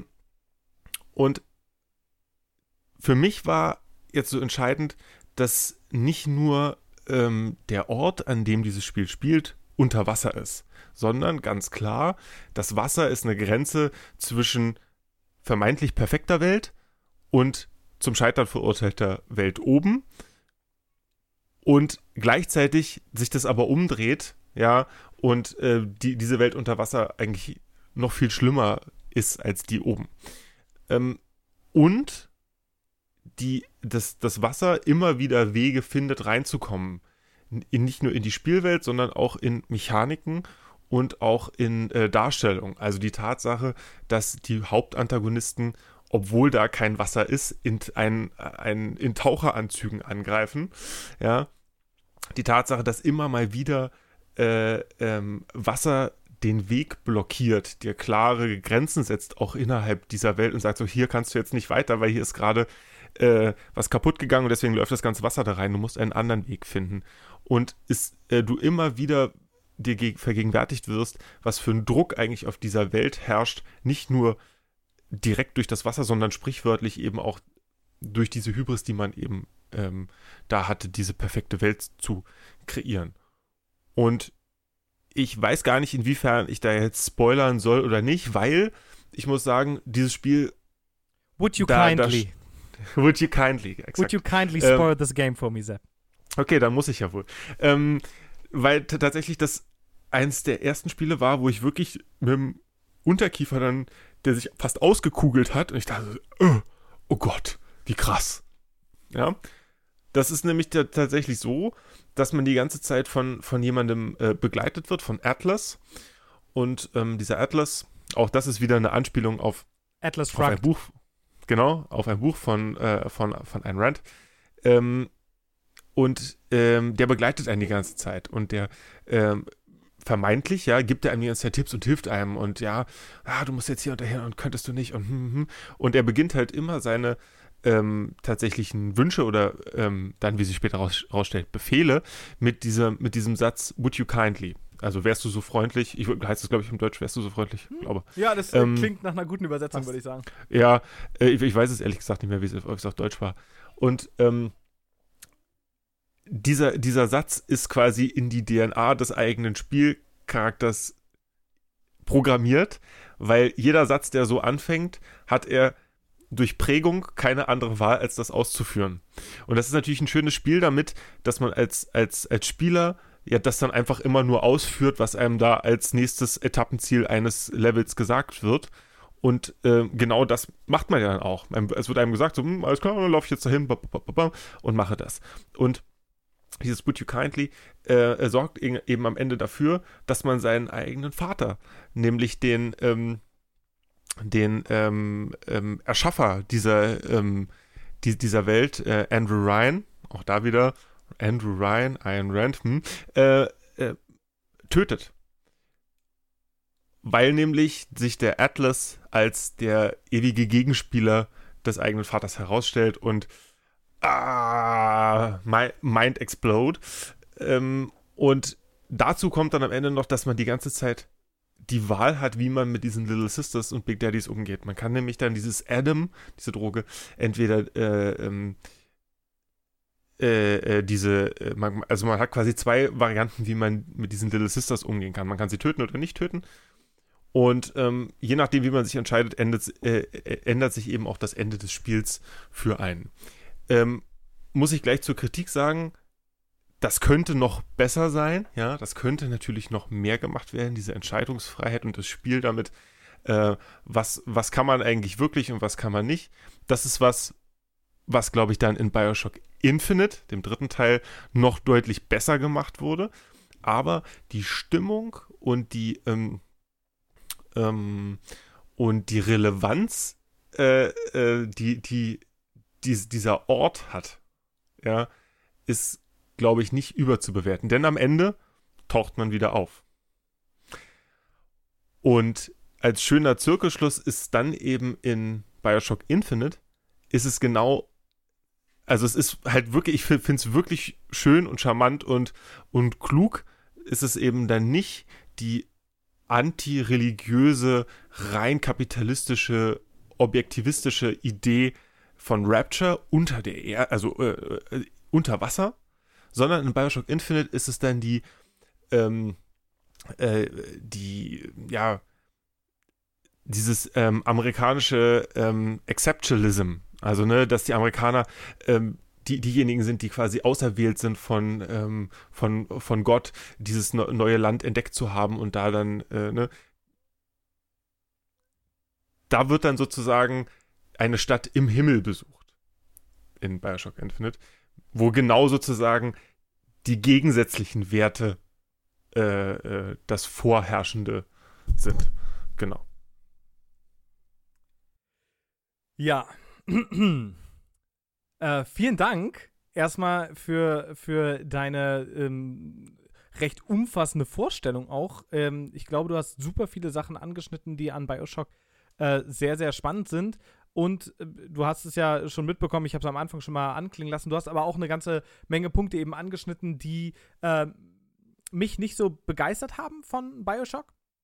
Und ähm, bevor das jetzt hier so zum, so zum großen äh, Ken Levines Lebenswerk äh, auseinandernehmen äh, von, äh, von jemandem, der sozusagen mit seinen philosophisch-politischen Ansätzen ähm, durchweg eigentlich halt leider enttäuscht war, äh, nämlich ich, ähm, äh, das, das möchte, ich hier, möchte ich hier sozusagen absolut gar nicht mit mir mitbringen und möchte stattdessen erstmal sagen, dass äh, ich glaube, dass Bioshock ein super, super wichtiger Titel in der Geschichte der Videospiele ist, was vor allem auch sozusagen einen Anspruch an, an cineastischer Erzählweise äh, ist. Also ich muss auch sagen, ähm, die erste. Okay. Bioshock. ähm, Narration ist key. Ist, so, ist ganz klar die ja. ersten 15 mhm. Minuten von Bioshock äh, haben mich richtig verzaubert. Also ich war unglaublich äh, hin und her, also wirklich, was, äh, was für ein krasses Spiel. Genau diese Szene, die Sepp beschrieben hat, dieses äh, auf den Wellen des Meeres äh, dahin flammende Kerosin, äh, aus dem ich mich irgendwie zu diesem Leuchtturm vorarbeite. Und dann dieses erste Level, in dem ähm, die, das ist so, ein, so eine Schlüsselszene, in der nämlich eine, eine Frau, die offensichtlich, wie man danach feststellt, auch ähm, völlig dieser Droge verfallen ist, ähm, mit, mit ihrem Kind im Kinderwagen, man sieht es nur als Schatten an der Wand, redet und sagt, oh, meine Kleine, alles gut. Und letztendlich kommst du hin und in dem Kinderwagen liegt natürlich äh, eine Waffe, ja, eine, eine, eine ja. Pistole Pistole, die dann deine erste Schusswaffe in dem Spiel wird. Ähm, und, und insofern, das ist eine sehr, sehr compelling, ja. Also es ist wirklich ähm, es ist ein, ein Spitzenauftakt. Und ich finde eben leider nicht, dass das Spiel das bis zum Ende trägt, ehrlich gesagt. Und ähm, ja. ich bin. Würde ich, würd ich dir auch gar nicht widersprechen. Ich bin äh, wirklich kein großer Fan von Ken Levine. Ähm, okay ich finde ähm, sozusagen, weil das jetzt auch Themen sind, mit denen ich mich mehr auseinandergesetzt habe, im Gegensatz sozusagen zu, zu Bioshock 1, fand ich Bioshock Infinite wirklich ganz schwer zu ertragen ähm, mhm. weil die da aus meiner Sicht sozusagen ein Gleichnis aufgemacht wird zwischen Gewalt von Unterdrückern und Gewalt von Unterdrückten, die ich so politisch nicht in Ordnung und nicht tragfähig finde. Ja, also weil der, der große Twist ist da ja sozusagen, ja, aber die Leute, die nicht versklavt werden wollten, äh, die haben aber dann auch Gewalt angewandt. Und sozusagen, ich überspitze mhm. das jetzt ganz stark, aber das ist äh, übrigens eine der ersten so Situationen gewesen, 2013, in dem äh, so etwas, äh, ja, fundamental sozusagen äh, äh, politisch auch überzeugte, ähm, überzeugtere Stimmen im kritischen Bereich der Videospiele sozusagen dem, dem Mainstream ganz stark widersprochen hat. Ne? Weil Bioshock Infinite kam raus und alle waren total begeistert. Und dann gab es da einen ganz, ganz starken Backlash und eine sehr lange Diskussion darum, wie viel Wert und politische Aussagefähigkeit äh, Bioshock Infinite denn auch hätte. Und bei Bioshock 1 finde ich sehr ähnlich, oder um es jetzt runterzubrechen, damit ich jetzt nämlich nicht, wie gesagt, zu lange darüber rede, ist mein Problem mit Bioshock oder insgesamt mit, mit, mit Ken Levine ist, dass der sich äh, interessante Themen raussucht, und es dann auf eine wirklich, wie ich finde, ähm, deprimierend oberflächliche Art und Weise macht. Also, äh, du hast es ja auch selbst gerade schon so, so ein bisschen immer mal wieder äh, qualifiziert sozusagen und hast gesagt, so natürlich wird jetzt hier irgendwie der äh, äh Objectivism of Iron Rand und Atlas Shrugged jetzt nicht besonders äh, ähm, in Tiefe diskutiert oder so. Aber ich finde sozusagen, Ken Levine macht alles dermaßen on the nose. Ich meine, weißt du, die, die Veränderungen, äh, die, die, die Plasmide sind Adam und der, der äh, Stoff, den man sammeln muss, um die zu erreichen, heißt Eve. Ja, also Adam und Eve. Verstehst du? Wie die ersten Menschen in der Bibel. Denk da mal drüber nach. So, und äh, das war mir alles hm. immer ein bisschen zu sehr. Ähm, 嗯 zu wenig nuanciert. Ich, mir fällt immer bei Ken Levine fällt mir immer dieses tolle Meme ein mit dem Typen, der, der sagt, uh, I know writers who use subtext, they're all cowards.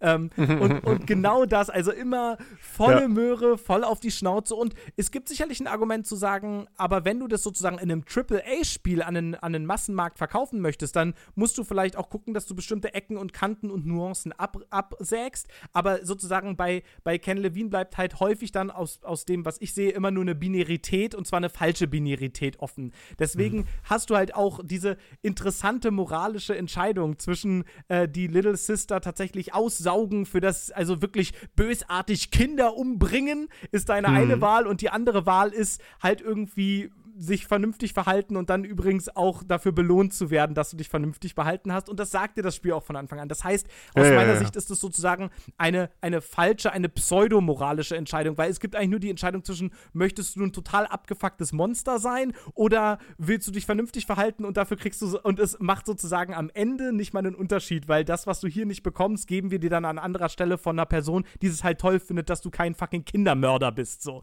Und, ähm, mhm. und das sind so Sachen, die bei mir dazu geführt haben, dass, dass ich Bioshock nicht so toll fand. Aber ich muss auch dazu sagen, es war auch eines der allerersten Spiele, was mir beim äh, Thema Wasser eingefallen ist. Und zwar gerade aufgrund von, wenn man dann da in das Meer runterkommt, in dieser Taucherkapsel und wirklich die mhm. Kamera durch diese verrottete Stadt unter dem, unter dem Meer und man sieht den Wal da lang schwimmen und sowas. Ja, genau. Das ist dermaßen das evoziert so stark diese Unterwasserwelt, dass ich äh, total nachvollziehen kann, dieses Spiel auch nehmen zu wollen. Und was man ja auch dazu sagen muss, ähm, auch wenn auch da sozusagen über die Mechaniken in dem Spiel sicherlich wieder diskutiert werden kann. Ich, ich bin jemand, der sagen würde, die tieferen äh, äh Mechaniken in System Shock 2 zum Beispiel haben mir halt besser gefallen als die ja, eher simplifizierte Variante in Bioshock. Aber das ist halt eben auch wieder so ein bisschen Geschmackssache. Aber es gibt halt auch teilweise wirklich fantastisches Leveldesign, äh, sowas wie Fort Frolic ja, das Level, in dem man den verrückten Künstler und dessen verrückte Kunstwerke, auch alles ja. so, so ein bisschen, äh, ja, sehr mit sehr ist, ist on the nose. Du hast du hast vollkommen recht. Mit sehr sehr Aber, äh, ähm, starken Farben gezeichnet, sagen wir mal. Aber nichtsdestotrotz mhm. äh, kommuniziert es was, würde ich sagen, und ist auch an, an Stellen sehr sehr eindrucksvoll. Äh, definitiv granted. ist, eine, ist, ist jetzt eine Grundsatzdiskussion, ob das sozusagen für einen AAA-Titel äh, äh, tatsächlich so sein muss, sein kann, äh, ob, sozusagen, wenn man, wenn man schon mit der Intention reingeht, das wird jetzt so ein AAA-Titel, geht man da anders ran, als wenn man ein Spiel macht, äh, äh, in dem man bewusst irgendwie subtiler vorgeht, klüger, ähm, intellektueller und ähm, es dann quasi zum Supererfolg wird und dann im Nachhinein alle sagen so, oh, ist ja super, wie toll Subtext äh, er den eingebunden hat. Ähm, und gleichzeitig natürlich noch die Sache, das ist jetzt da nochmal bes besonders, die sind halt als als Tiger gesprungen und als Katze gelandet. Ne? Also was da, wenn man sich da die ersten Trailer zu ansieht, wie das mal geplant war, dieses Spiel, dass es sich halt komplett durchzieht durch, äh, durch jedes Level, durch je, dass du ständig Entscheidungen triffst, die am Ende wirklich das zu einer wirklichen, komplexen, auch moralisch relevanten Entscheidung am Ende machen. Ähm, wie das geplant war und dann, was dann bei rausgekommen ist, äh, ich widerspreche dir auch gar nicht, dass das eine pseudo-moralische äh, Entscheidung ist. Das auch nichts, also ich, ich habe da mit keiner Sekunde, äh, habe hab ich irgendwie überlegt, so was ich da jetzt mache. Ja, ob ich die da jetzt aussauge oder nicht, das stand überhaupt nicht zur Debatte. Äh, das Einzige, was sozusagen für mich relevant war, war dann so, aber mich hätte schon interessiert, wie das andere Ende ist. Und dann guckt man sich halt irgendwo nochmal bei YouTube an. Aber das ist halt, ähm, ja, es ist, es ist on the nose, du hast recht. Ähm, wir werden bestimmt bei äh, Gelegenheit auch nochmal über Infinite reden können. Hm. Aber ähm, es ist halt, finde ich, insgesamt ein sehr stimmungsvolles, sehr ähm, stimm, stimmhaftes äh, äh, Spiel. Ähm, wir haben diesen Art Deco-Style, der ja auch sehr typisch ist von diesem Rockefeller Center und so. Man hat sofort diese äh, äh, Howard Hughes, äh, Rockefeller-artigen Vibes kriegt man halt von dem Andrew Ryan und so. Und es ist wirklich wie eine Zeitreise und eine ähm, Reise in eine andere Welt, die halt, die halt ganz anders funktioniert. Ähm, plus halt, dass es extrem narrativ ist. Wir müssen es halt auch für die Zeit dann wieder ein bisschen, ein bisschen sehen, was zu der Zeit halt äh, en vogue war. Heutzutage sind wir da viel mehr gewohnt und sind es auch, äh, es ist ja fast schon klar, dass am Ende von jedem Spiel irgendwie noch der super Story-Twist kommen muss. Aber ähm, ja, also Wasser ist da nicht das Elixier des Lebens, sondern tatsächlich die äh, Grenze zwischen ähm, tja, Zukunft und Vergangenheit, Utopie und, äh, und Realismus, wie auch immer. Ähm, ich, sozusagen, ich musste gerade ein bisschen schmunzeln, nur eine ganz kleine Anmerkung noch. Ähm, wenn ich jetzt so über Ken Levine spreche und genau das, was du gerade meintest, ne, als Tiger mhm. losspringen, mhm. als Katze landen. Ähm, was mich, glaube ich, auch fast ein bisschen mehr daran immer stört, ist, dass Ken Levine dann halt von seinen Spielen immer erzählt, als hätte er die Kritik der reinen Vernunft geschrieben. Ähm, und, und dann musste ich dran denken, witzigerweise hast du sozusagen mal eine ähnliche Kritik vorgebracht, nämlich bei Fez, äh, dass so wie der Designer ja. neben dem Spiel auftritt eben auch wichtig ist. Und jetzt komme ich quasi mit ja. dem gleichen Argument auch um die Ecke. Ähm, aber deswegen will ich damit auch nur sagen, das ist was sehr äh, Subjektives. Und in dem Fall hat es bei mir halt dazu geführt, dass mein Erwartungshorizont ein bisschen höher war, als hätte er sein sollen, als er hätte sein sollen. Und ich glaube auch ein Problem war, dass das Spiel sehr spät gespielt habe, als ich eben Spiele, mhm. die sich an Bioshock orientiert haben und bestimmte Dinge einfach interessanter gemacht haben, aus meiner Sicht. Mhm. Ähm, aber nichtsdestoweniger darf man, darf man nicht vergessen, was uns das Spiel gegeben hat. Unter anderem einen damals noch sehr jungen Game Designer, mit dem Namen Steve Gaynor, der nämlich äh, mhm. an Bioshock 2 äh, ganz vor allem äh, ganz viel mitgearbeitet hat und die, der Lead-Designer war von äh, Minerva's Den, der DLC von Bioshock 2, bevor er dann mhm. eben sein eigenes Studio entwickelt hat und sich überlegt hat, was ist eigentlich, wenn wir Bioshock machen, aber ohne Schießen? Und dabei ist eben äh, aus meiner Sicht eine, äh, eines der fantastischsten Spiele aller Zeit rausgekommen.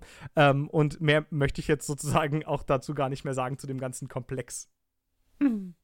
Eine Kleinigkeit, die mir noch aufgefallen ist, also ich habe das Spiel ja nicht gespielt, habt ihr gemerkt, da konnte ich sozusagen also nur so halb mitreden.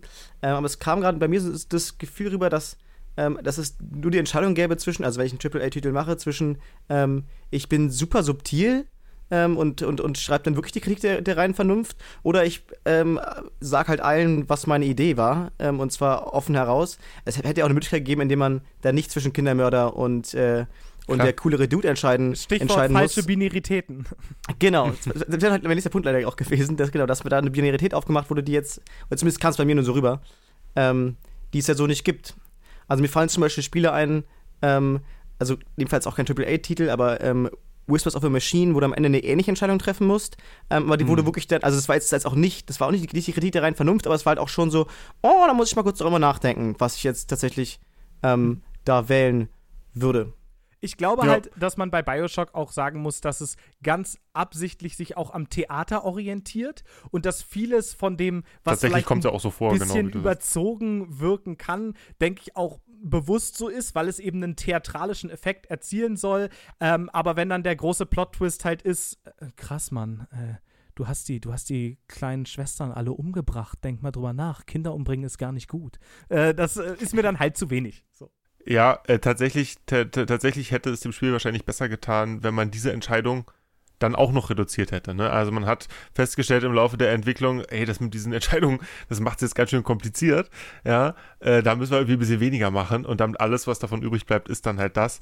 Das äh, äh hat dann tatsächlich eher noch ein weiteres Geschmäckle äh, und hätte es eigentlich gar nicht gebraucht, weil natürlich der eigentliche narrative Story-Twist ja ein viel stärkerer und viel coolerer ist und auch auf dieser, auf, auf dieser ähm, sehr, dann doch, finde ich, für einen AAA-Titel intellektuellen Ebene äh, mit äh, diesem ähm, Objectivism, den ich ehrlich, ehrlich, ehrlicherweise bis zu dem Zeitpunkt nicht kannte, weil das kein deutsches Ding ist so.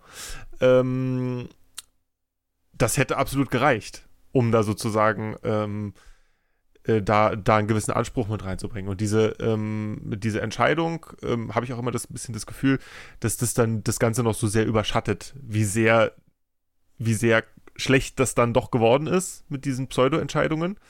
Und ähm, dummerweise hat man das ja, hat man die falschen Elemente aus Bioshock 1 in Infinite rüber gerettet ähm, und hat die dann quasi völlig sinnloserweise rangeflanscht, wo man hätte, glaube ich, ähm, aus dem grundlegenden Szenario äh, von, von, Infinite ähm, da hätte weitermachen können, ohne sich, sich Vorlagen aus den anderen Spielen zu nehmen. Aber das ist eine andere Diskussion.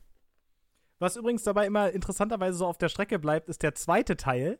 Ähm, ja, den, weil der nicht so gut den ist. Den ich persönlich mit Abstand am besten finde. Nee, auf keinen Fall. Auf jeden Fall. Ähm, aber das ist, glaube ich, eine Diskussion, die wir heute nicht mehr zu Ende führen werden. Wir, ma wir machen mal eine extra Folge, äh, ähm, wo wir alle einfach den zweiten Teil spielen. Äh, Und dann reden wir mal drüber. Sehr, sehr gerne. Unbedingt. Ähm, bis dahin brauchen wir aber, ist uns Moritz noch ganz dringend ein Spiel zum Thema Wasser schuldig. Das bin ich. Ähm, ich habe euch eine kleine Geschichte mitgebracht. Ähm, die Geschichte eines kleinen Jungen, der am 24. Dezember 2005 ähm, als Weihnachtsgeschenk einen Fernseher bekommen hat. Das war für ihn das Allergrößte. Heißt der AKA ähm, Moses? Vielleicht. ähm, und er hat diesen Fernseher dann bekommen und hat den in sein Zimmer stellen dürfen und hat in der Nacht ähm, natürlich auch ein bisschen Fernsehen geguckt. Und vielleicht auch ein bisschen länger, als es vorgesehen war für einen jungen Mann, der gerade zehn Jahre alt war. Ähm, und irgendwann lief, ich glaube, es war Kabel 1, ähm, der super Klassiker von 1999, Deep Blue Sea. Uh, ja. ähm, ein Film, äh, in dem irgendwelche abgefahrenen Wissenschaftler ähm, auf einer Unterwasserbasis ähm, rausfinden, wie sie Haie schlauer machen können. Und man ist die Haie so schlau, dass sie die, die Menschen abschlachten wollen und richtig viel Action und viel Blut und so. Ich glaube, es ist ein furchtbarer Film. Es war damals war das für mich so, Alter, also die Haie sehen halt aus, als wären sie echt und es nee, geht übertrieben ab. Und da lasse ich äh, nichts drauf kommen. Doch. und äh, da entstand, glaube ich, für mich so eine Ehrfurcht vor so tiefem Wasser. So, und ich glaube auch bis heute liegt es, also das ist einer der Mitgründe, warum ich ungern mehr ähm, schwimmen gehe, ist dieses Gefühl, dass unter einem die unendliche Weite des Meeres ist. Ähm, und vielleicht irgendwo eine Station, äh, wo Haie klüger gemacht werden oder was ähnliches. Genau, und das mhm. äh, war so ein bisschen meine äh, Assoziation, wie ich rangehen möchte an das, an das Thema. Ähm, und hat dann einige Sachen ähm, gesucht und dann hat, hat ich Subnautica gefunden, ähm, um diese Weiten des Meeres zu kriegen. Aber ich habe dann noch einen Titel gefunden, der vielleicht noch eher das Gefühl, ähm, das ich damals dabei hatte, rüberbringt. Und dieser Titel heißt Soma.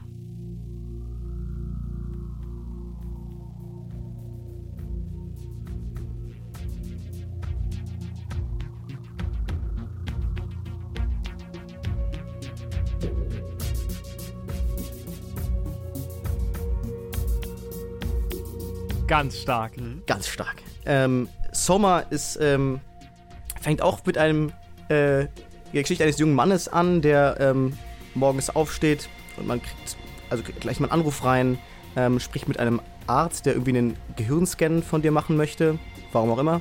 Ähm, und äh, finde mich in meinem Zimmer wieder und finde mich quasi spannenderweise, ist, also meine erste Assoziation war nicht äh, abgefahren unter Wasser, es war Gone Home.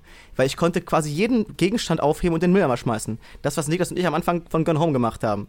Ich habe also jedes Buch genommen und erstmal in den Mülleimer geworfen. Und alle Objektive der Kameras, die ich, also ich fand erstmal, erstmal war ich so ein bisschen Spielekind, dachte, okay, ich guck mal erstmal ein bisschen hier rum. Und irgendwann finde ich dann, ähm, in dem, äh, also ich muss, musste zumindest ein, ein, eine Flüssigkeit finden, ein, äh, ein, ein Serum, das ich einnehmen muss, bevor dieser Test durchgeführt werden kann. Also musst also durch die Wohnung gehen, findest spannenderweise im Schrank, wo die Teller auch sind, also nicht im Badschrank oder sowas, egal, im Tellerschrank finde ich dann dieses Mittel, nehme das, gehe zum Arzt, äh, muss noch wieder einen Code rausfinden und mache diesen Gehir Hirnscan. So, also das äh, kriege ich so eine Art Helm aufgesetzt, so ein großes abgefahrenes Teil und dann ist es alles ganz laut, bum bum und plötzlich wache ich wieder auf und finde mich in einem eher düsteren Ort wieder ähm, und alles hat ein bisschen was von so einer Raumstation.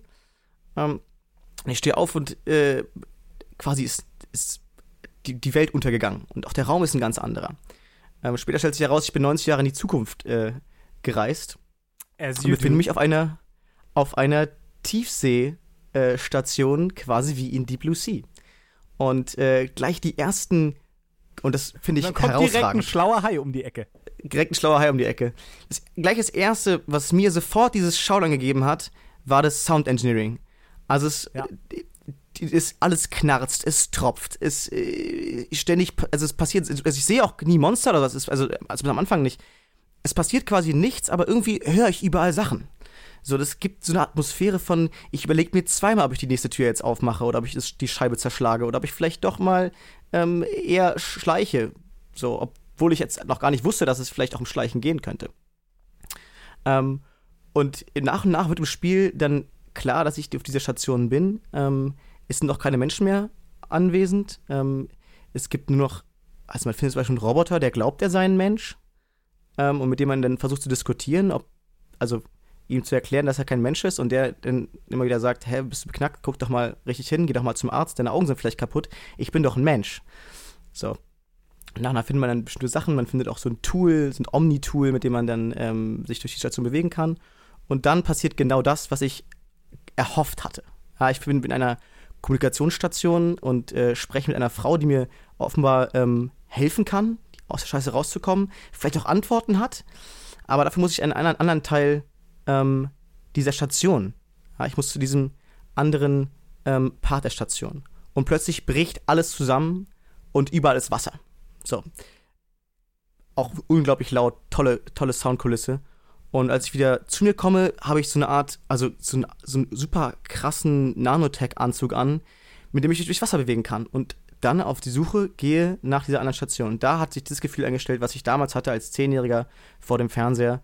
Dieses What the fuck? Mhm. So, ich, so, was soll ich machen? Da fliegen auch so komische Raumschiffe rum, die, also so kleine Drohnen quasi, so Unterwasserdrohnen, die dich anquatschen, ja, und du probierst die ganze Zeit irgendwie wegzurennen. Ähm, es sind unglaubliche Weiten, man hat nicht das Gefühl, dass so ein klarer Weg vorgegeben ist zu der nächsten Station, sondern ich muss ihn wirklich erkunden, ich muss ihn finden. So, und das hat dieses Spiel ähm, für mich herausragend geschafft, ähm, diese, äh, die Atmosphäre des zehnjährigen äh, aka Moses wieder ins Leben zu rufen. Ich habe direkt mal eine Nachfrage, wenn die gestattet ist. Hau raus. Ähm, Soma äh, hatte ich ja interessanterweise hier im Podcast schon mal genannt und zwar zur Folge Angst. Wie du ja gerade schon sehr gut dargelegt hast, ist es, glaube ich, nämlich gibt's auch, hätte es auch viele Gründe gegeben, dieses Spiel zum Thema Angst zu nehmen. Das ist mir im Spiel auch aufgefallen. Aha. ähm, und zwar äh, haben die Designer von dem Spiel, wie ich finde, eine super interessante Entscheidung getroffen. Äh, du, war nämlich ursprünglich als, als äh, Survival-Horror-Spiel durchaus gedacht. Das heißt, ähm, es gibt wohl auch Passagen, in denen man äh, durchaus mal frustrierenderweise äh, immer und immer wieder von, von dem Monster erwischt wird. Äh, also ich behalte es mal relativ bedeckt sozusagen. Ich nenne es einfach jetzt mal das Monster oder der, der Widersacher sozusagen. Ähm, und äh, dann eben dieses, diesen Abschnitt von vorne spielen muss. Und äh, da gab es dann viel Frage nach, äh, kann man das irgendwie nochmal anders balancieren? Wie sieht es aus mit Schwierigkeitsstufen und so weiter und so fort? Und äh, die Lösung war, wie ich als ne, großer Fan von Gone Home und so weiter und so fort, also Exploration-Spielen, die explizit äh, keine Mechaniken und, und Gegner-Einheiten ähm, in irgendeiner Form mit unterbringen, war, dass es einen neuen Modus gegeben hat, und zwar den Story-Modus, in dem die Atmosphäre, genau wie du sie gerade beschrieben hast, aufrechterhalten wurde, aber die Monster einem jetzt kein, es gab keine Lebensanzeige oder so, man konnte nicht mehr ähm, diesen Monstern äh, oder Widersachern zum Opfer fallen. Und mich würde interessieren, welchen dieser Modi hast du genommen und warum? Also ganz spannenderweise fällt mir gerade auf, die Lebensanzeige gab es im anderen Modus auch nicht. Ähm, ja, ich hab's jetzt ein bisschen Aber ich habe den anderen Modus genommen, wie du da richtig äh, raushörst. Ähm, ich habe den, den normalen Modus genommen, also nicht diesen ähm, den, den, der sozusagen mehr auf Story äh, bedacht ist. Und ich fand das richtig geil. Also ich bin auch manchmal gestorben, es ist auch dann dieses Gefühl von, oh fuck, er hat mich gesehen, der Penner. Ähm, was mache ich jetzt? Manchmal hat man es dann weggeschafft, manchmal auch nicht. Aber auch das übrigens wieder soundtechnisch herausragend gemacht. Ich bin noch nie so spektakulär gestorben ähm, wie in diesem Spiel. Also äh, da kommt eine Geräuschkulisse auf dich zu. Also ich habe jetzt mal, also ganz cool, es gibt auch eine Heimkino ähm, ähm, äh, dass es auch wirklich von allen Seiten kommt. Äh, das ist wirklich mega abgefahren. Aber ja, ich habe den Normalmodus genommen. Mhm.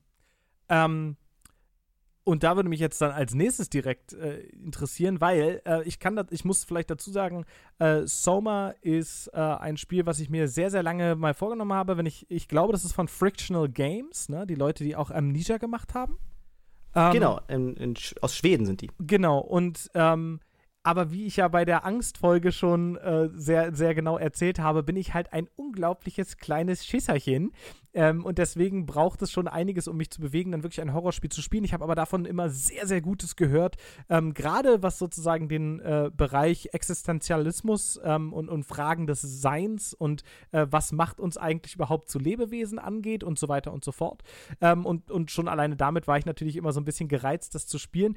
Und habe letztendlich, glaube ich, deswegen den Absprung noch nicht gemacht, weil ich eigentlich dazu tendiere, den Story-Mode zu spielen, weil ich glaube, dass er eigentlich genau für Leute wie mich ganz praktisch wäre. Auf der anderen Seite habe ich dann doch so ein bisschen das Gefühl, oh, habe ich es denn dann richtig gespielt? Brauche ich nicht irgendwie noch zusätzlich diese mechanische Bedrohung? Ähm, warst du mit deiner Entscheidung zufrieden? Äh, glaubst du, ich sollte eher Story spielen? Würde mich mal interessieren einfach. Aber ist das nicht, schön, dass ich da reingehe, ist das nicht genau dasselbe wie bei ähm, Through the Darkest of Times? Also ich meine, da hatten wir ja auch genau diese Entscheidung zwischen Erzählung und Widerstand, ne, wo wir gesagt haben, okay, geht es uns jetzt mehr darum, das mitzubekommen oder geht es uns mehr darum, äh, quasi aktiv noch, äh, eine, noch eine weitere Herausforderung zu haben? Also ich finde bei ähm, Through the Darkest of Times hat es noch, hat es, also hat es, finde ich, noch eine tiefere einfach Konsequenz, was sozusagen den, den Lerninhalt hat, wenn ich den Nicht-Story-Modus nehme, also den Survival-Modus benutze, ähm, weil es eben wieder deutlich macht, äh, dass Widerstand nicht einfach ist. Ich glaube, dass es ähm, Soma nicht machen muss, weil, also das ist ja eine sehr utopische Idee. Ähm, mhm. die, äh, du hast es auch angesprochen, dass es auch eine, eine ganz coolen, ähm, also eine ganz coole Story einfach hat. Also die Frage zu stellen, was macht mich zum Menschen? Ja, also ist es tatsächlich nur mein Geist, mein Verstand oder ist es auch wirklich meine physische Hülle? Ähm, ich war mit dem Modus sehr zufrieden. Ähm, ich glaube, wir sind ähnlich. Also ich glaube, jetzt jetzt ich glaube, wir haben zusammen mal ähm, Alien, Isolation, Isolation, gespielt und haben uns da auch genau. zu zweit relativ hart ins Hemd gemacht. Ähm, das ist fast so eine Stärke von Soma. Ich finde, ähm, dass es hat weniger oft dieses Boom, krass, ich habe mir in die Hose gemacht, sondern diese Atmosphäre ist so dauerhaft mhm. einfach weniger abgefahren. Ich glaube, dass, ja, genau. Ich glaube, dass die in, in beiden Modi ähnlich sind. Aber ich glaube, wenn ich jetzt sozusagen nochmal das Spiel spielen würde und äh, einer würde sagen, lass mal diesen Story-Modus nehmen, hätte ich da überhaupt nichts dagegen. Mhm. Ich würde, würde gerne noch fragen, ähm, kannst du uns was zu dem Namen sagen? Weil als Biolehrer denke ich bei Soma ähm, erstmal an, an das Zellgerüst äh, bei Nervenzellen, ja. Ähm, und wenn das eine Parallele ist, wäre schon mal super. Und dann ist mir jetzt gerade nochmal nachgedacht, hieß nicht bei, ich, ich verwechsel die beiden immer, ist es 1984, ist es Brave New World? Wo, wo diese, wo diese Droge, die sie, die sie haben, heißt die nicht auch Soma? Das ist Brave New World. Brave New World, siehst du. Also, ähm, hat es, äh, warum heißt das Spiel Soma? Also, das, das bedeutet doch was, oder nicht? Hm, ich nehme stark an, ich wüsste jetzt nicht, also klar, es geht natürlich total um die Frage, ähm, also, also der, der biologische Mensch und die Fra also und was macht uns zu Menschen? Also ich habe jetzt ganz kurz die Geschichte mhm. erzählt, ohne so viel zu vorwegzunehmen, dass ich in den ersten ähm, Szenen zu, auf einen Roboter treffe, der glaubt, er sei ein Mensch. Im Grunde ist er das auch, weil er ist nämlich einer de der alten Crewmembers, ähm, den man auch als Leiche noch findet. Ähm, und der lebt quasi in diesem Roboter weiter, weil es halt ein Projekt gab, ähm, in dem man, in dem eine Frau probiert hat, äh, um die Menschen zu retten, sozusagen, auf, auf, ins All zu schießen, ähm, ihre, ihren Gehirnscan mitzuschicken. Und zwar so eine virtuelle neue Welt zu erschaffen, ohne dass die physischen Hüllen vonnöten sind.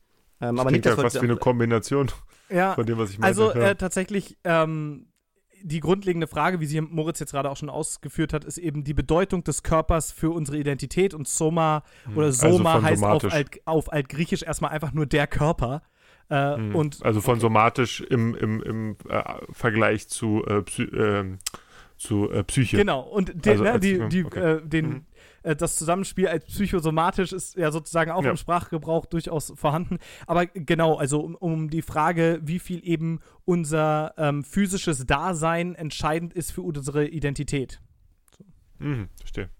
Das heißt, es wäre auch ein super Titel für die, für die Folge, die wir irgendwann mal machen zum Thema Identität gewesen. Äh, auf jeden Fall. Auf, auf jeden, jeden Fall, Fall hätte es auch gut reingepasst, auf jeden Fall, ja. Ähm, was ist ja manchmal sogar, wie gesagt, diese eine, die, ich find, fand diese Szene, Szene, sogar eher bizarr, ja, diesen, ähm, dieser Roboter, der dir krampfer versucht zu erklären, ähm, er sei ein Mensch und dass ich mir doch gefälligst mal einen Augenarzt suchen soll, äh, weil ich ja offenbar nicht, äh, meine, meine Augen nicht mehr mächtig ähm, wäre, war einfach super abgefahren, auch eine coole Einleitung des Thema, weil da zum ersten Mal die Frage aufkommt, okay, was ist, also erstmal ich von der Frage abkomme, was mache ich hier? Und zu der Frage komme, was macht er eigentlich hier? Ich finde halt ganz spannend, dass ich vielleicht sogar andersrum formuliert hätte. Du versuchst ihm ganz krampfhaft zu erklären, warum er kein Mensch ist. Also tatsächlich. ja, vielleicht. Äh, und das ist ja irgendwie, glaube ich, auch der, der Kern äh, des Spiels. Ähm, ja, cool. Also ich habe ich, ich es nicht gespielt. Ich kannte es vorher nur von, von Trailern und Screenshots und so. Äh, hatte da auch schon viel von gehört und gehe da sehr mit Niklas d'accord. Das, äh, das sieht alles sehr, sehr schlimm und gruselig aus. Das kann ich leider nicht. Ähm, weil es ist finde, wirklich alles, ist toll im Rahmen, finde ich. Es ist also, sehr im Rahmen. Also wenn ich mir da, wenn ich mir da Screenshots angucke, ähm, das, das könnte ja direkt aus einem ganz, ganz üblen Albtraum sein, den man hat. Also, boah. Ja, aber ich also, glaube, die, die Mechanik des Spiels, dass du immer wieder, also das wie bei, wissen wir bei Gone Home auch, immer wieder so Sachen zusammensuchen musst, ein Puzzle lösen musst und so ein Kram, dass, du, dass, dass es viel einfach Atmosphäre ist und wenig tatsächlich so richtig hartes Gruseln. Okay, also ich kann nur sagen, äh, vielleicht sind wir doch nicht ganz auf dem gleichen Level, was das angeht, auch wenn wir das vielleicht also äh, mal vermutet hätten von unserer Erfahrung mit dem Alien. Ähm, also ich fand diese wirklich oppressive Atmosphäre, ähm, die, das, die das Spiel bestimmt. Also ich habe es nämlich mal versucht und dann tatsächlich lieber erstmal was dazu gelesen und mir ein bisschen so Let's Play-mäßig was angeguckt, um mich äh, zu beruhigen sozusagen. Ähm, ich habe das angefangen und erstmal äh, erstmal beiseite gelegt aus meinem guten alten Problem, dass ich es nicht konnte. Und dann eben gedacht, vielleicht komme ich nochmal zurück in den Story-Mode. Aber ich muss sagen, von der Optik her, wenn ich es mir angucke, erinnert es mich schon, ist es schon stark Bioshock inspiriert, habe ich zumindest so das, so das Gefühl. Also wenn dir das, wenn dir das vom, vom Setting und vom Gefühl her äh, ähm, gefallen hat, äh, dann ist Bioshock sicherlich auch was für dich, weil also es erinnert schon stark daran. Absolut. Also ich denk, denke halt mal an Bioshock, wenn das heute gemacht würde, äh, würde, würde es wahrscheinlich eher in die Richtung aussehen, ne? Also man, man könnte jetzt sozusagen fies sagen, äh, wenn du Lust hast auf was ähnliches, aber statt äh, tatsächlich interessanten Fragestellungen äh, gerne eine Bum-Bum in der Hand hättest, kannst du Bioshock spielen. oh! äh, wenn es wenigstens stimmt, es stimmt ja noch nicht mehr. Ah, yeah, yeah. Also ich hatte weil die, wahren, Bonbon. weil die wahren Bioshock-Spieler ja, spielen das ja alles mit dem Ranch. Ja, sage auch nur mal, ne, auch zum Thema Wasser. Du hast das Werkzeug in der Hand, um Wasser zu kontrollieren. Mit dem kämpfst du. Ich sag nur mal, ne? Ich musste gar nicht kämpfen. Oh ja, okay.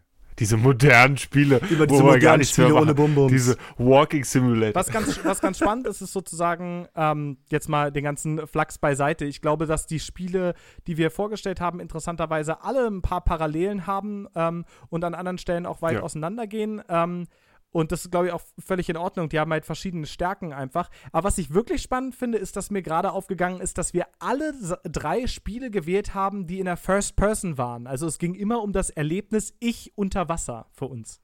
Hm. Ja. Ego-Perspektive. Ähm, Ego, Ego.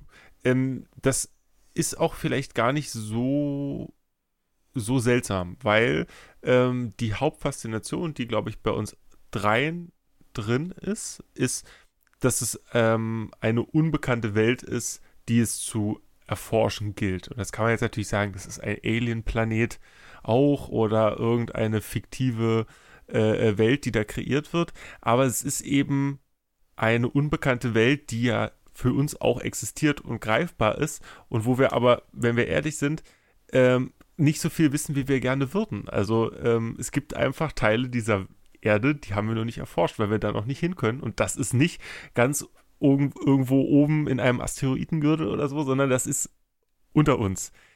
Ja, also wie es ganz unten im Meer aussieht, wissen wir nicht. Und das ist eine grundlegende Faszination, das hast du ja auch wunderbar beschrieben in deinem, mit deinem zehnjährigen Ich, ähm, der verbotenerweise Fernsehen geguckt hat.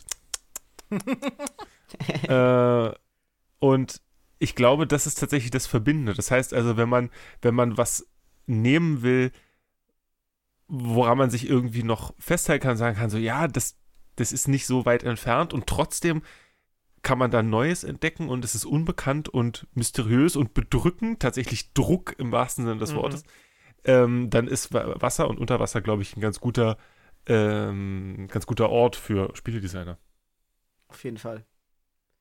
Was äh, spannend ist, ist, dass die Spiele, und da könnten wir vielleicht jetzt auch langsam noch mal äh, zu kommen, äh, ihr hattet ja wahrscheinlich auch noch, äh, also ich weiß es sogar, Sepp hat es gesagt, ich habe es auch gesagt, wir hatten auch noch andere Spiele im Kopf, bei mir sind es noch ein paar mehr, ich habe noch äh, tatsächlich drei Sachen, die, die ganz, ganz unterschiedlich waren, die ich so noch kurz mit reingeben würde, aber natürlich auch an euch die Frage, ähm, was für andere Spiele hattet ihr auch noch im Kopf? Äh, waren die auch tatsächlich an die Ego-Perspektive gebunden oder nicht? Ähm, hat jemand von euch was parat?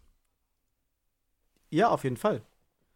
Also ich, habe es vorhin auch mal ganz kurz schon gesagt, aber einer meiner, ähm, ich glaube fast sogar, dass ich, das erste Videospiel, das ich mir selbst gekauft habe, war Super Mario Sunshine, ähm, wo Super Mario als, als zentrale Spielmechanik ein, ein Jetpack bekommen hat, ähm, das mit Wasser funktioniert und man in ganz vielen verschiedenen Leveln halt verschieden diese, diese Wasserpumpe einsetzen musste, äh, aber sich auch durch die Welt bewegen konnte.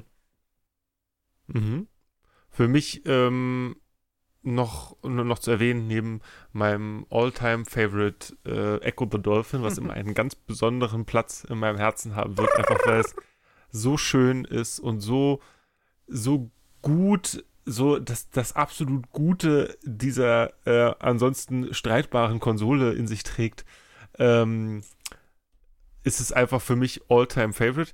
Dann ähm, gibt es ähm, den, ja auch die sehr umstrittene Serie ähm, Assassin's Creed, äh, wo jetzt äh, bald ein neuer äh, Teil rauskommen wird. Äh, Valhalla. Valhalla heißt er, ne? Wo der Trailer schon ganz schön cool aussah, muss ich ja mal sagen. Bin mal sehr gespannt. Und da gab es aber ein, ähm, eine Version, die dann auf den Weltmeeren gespielt hat, Black Flag. Ja, stimmt. Die ähm, etwas ganz fantastisch gemacht hat. Die hat nämlich zum ersten Mal Schiffskämpfe mit reingebracht. Und da, da habe ich zuerst gedacht, so, so ein Quatsch, das braucht kein Mensch, fällt ihnen kein gutes Szenario mehr ein. Und verdammt nochmal, wie cool war denn das bitte? Erstens diese Schiffskämpfe, die haben sich super angefühlt. Und ähm, generell dieses Setting in diesen karibischen Inseln hat sich extrem gut geeignet. Ähm, fast einer meiner Lieblingsteile äh, äh, von, von äh, Assassin's Creed. Das wäre ähm, noch so ein wichtig. Ansonsten gibt es natürlich viele Spiele, die auch, äh, die, die auch auf Wasser spielen. Ne? Also, ähm, weiß ich nicht, wenn wir an das grandiose, fantastische äh, Pirates denken, eines der wenigen Spiele mit Sid einem Ausrufezeichen. Meyers Pirates. Im, Sid Meier's Pirates, Ausrufezeichen, ähm, äh, denken, ganz großartig. Ja, also wo man eigentlich die, die 95% der Zeit Wasser nur sieht von oben mit einem Schiff und trotzdem ist es ein wahnsinnig äh, tolles, äh, ähm, ja, äh, langfristig wirklich äh, Spaß machendes Spiel, äh, wo ich wirklich äh, äh sehr viel Zeit mit verbracht habe. Ansonsten gibt es immer mal wieder Wasserlevel, muss ich sagen, die einem in, im Gedächtnis geblieben sind. Das ist aber natürlich nicht dasselbe, finde ich. Also ich habe auch drüber nachgedacht, wenn ich an sowas denke wie, wie, ähm, wie Tomb Raider, ich glaube der zweite Teil ist es, da gibt es so ein ähm, sehr, sehr, sehr bekanntes äh, Level in Venedig. Ähm, das fällt mir sofort ein. Oder ähm, ja, jetzt muss ich gerade noch mal einen Augenblick nachdenken, ob mir da was Mach ruhig, ich, ich springe einfach noch zwei, aber Niklas hat bestimmt noch. Ja, ich Ja, wollte gerade sagen, passiert ich grätsch mal rein, ähm, weil äh, was ich, was bei mir relativ schnell auch äh, passiert ist, ist, dass ich mir aufgefallen ist, dass viele Sachen, an die ich ursprünglich gedacht habe, ich dann festgestellt habe, naja, wenn, dann wäre das vielleicht eher ein Spiel fürs Thema Schiffe, was wir irgendwann ja äh, Mhm. auch mal angehen wollten. Deswegen zum Beispiel für mich äh, Assassin's Creed Black Flag, tolle, äh, toller Gedanke, aber wahrscheinlich dann da auch äh, Ja. eher besser aufgehoben, so wie auch Richtig, das, ja. ähm, was man hier an der Stelle aus meiner Sicht einfach nennen muss, Sea of Thieves. Ähm, und das muss man Mhm. deswegen nennen, weil, glaube ich, kein Spiel jemals so schön das Meer animiert hat. Das ist unglaublich Gicht und wenn dann das Wasser ineinander übergreift und man dunklere Gewässer, also das sieht wirklich ganz fantastisch aus. Nee, aber wenn ich äh, tatsächlich doch über Spiele nachgedacht habe, ähm, habe ich ein ganz, ganz abgefahrenes Spiel äh, nee, namens In Other Waters ähm, gespielt oder angespielt für die Switch. Äh, und da geht es darum, dass man äh, das, äh, die künstliche Intelligenz, das AI, von einer Tauch, ähm, von einer Tauchstation, nee, nicht Tauchstation, Entschuldigung, ähm, ein Tauchanzug, so rum, so rum ist es, ganz einfach. Ein Tauchanzug äh, von einer Frau, die auf einem, auf einem Planeten gestrandet ist und äh, auch ein fremder Planet und da anfängt äh, zu versuchen, die Biologie des Planetens nachzuvollziehen. Und ähm, dabei hilfst du sozusagen als AI. Ähm, ich fand das ein bisschen schwer, mich da reinzufuchsen, aber das fand ich auf jeden Fall eine ganz spannende Idee. Äh, und dann mache ich mal, bringe ich mal noch zwei Sachen vor, äh, die spannenderweise, zu denen ich gar nicht sagen kann, ob sie toll sind oder Spaß machen oder was auch immer, aber die ich tatsächlich so ein bisschen im Blick hatte, weil klar war, die kommen bald raus und sie sind äh, Stand jetzt noch nicht raus, aber wären dann sicherlich interessant gewesen für das Thema, nämlich einmal Beyond Blue, was jetzt im Juni rauskommt. Das ist ein Spiel, was ganz klar den Anspruch hat und auch übrigens was, was wir heute noch gar nicht so richtig benannt haben, ne? Stichwort Klimawandel, ähm, was macht der Mensch global gesehen mit den Weltmeeren, ähm, Plastikmüll, ähm, die, die äh, Belastung durch Ölkatastrophen und so weiter des Meeres. Und Beyond Blue ist ein Spiel, was tatsächlich ähm, den Ozean thematisieren möchte und, und da helfen möchte, unterstützen möchte, dass Kinder und, und Jugendliche darüber lernen können. Und äh, also sicherlich auch Leute wie wir äh, werden da bestimmt auch neue Sachen erfahren. Also was gibt es für Fische und, und wo leben die und ähm, gleichzeitig aber trotzdem auch mechanisch wirklich ein Spiel und eben nicht nur eine äh, 1997er Lern-CD-ROM anbieten wollen. Äh, da bin ich sehr gespannt auf das Ergebnis, aber das wurde, wie gesagt, delayed, kam nicht im April raus, sondern soll jetzt zur World Oceans Week im Juni rauskommen. Und das andere, um jetzt mal was komplett anderes und einfach nur so ein bisschen, ne, manchmal muss man ja auch einfach nur ein bisschen bescheuert Spaß haben, äh, in ein paar Tagen am 22. Mai also beziehungsweise, wenn die Folge rauskommt, könnte es schon rausgekommen sein. Ist es jetzt sogar der Freitag, an dem es rauskommt? Äh, wie auch immer, ihr werdet es mir dann äh, mitteilen können. Kommt ein Spiel raus mit dem Namen Man Eater. Und Man Eater ist ein Spiel, ist ein Open Ocean, nicht Open World, Open Ocean Game, äh, in dem man einen kleinen Hai spielt, äh, mit dem man, der immer weiter auflevelt und neue krasse Features wie ein Stahlgebiss bekommt.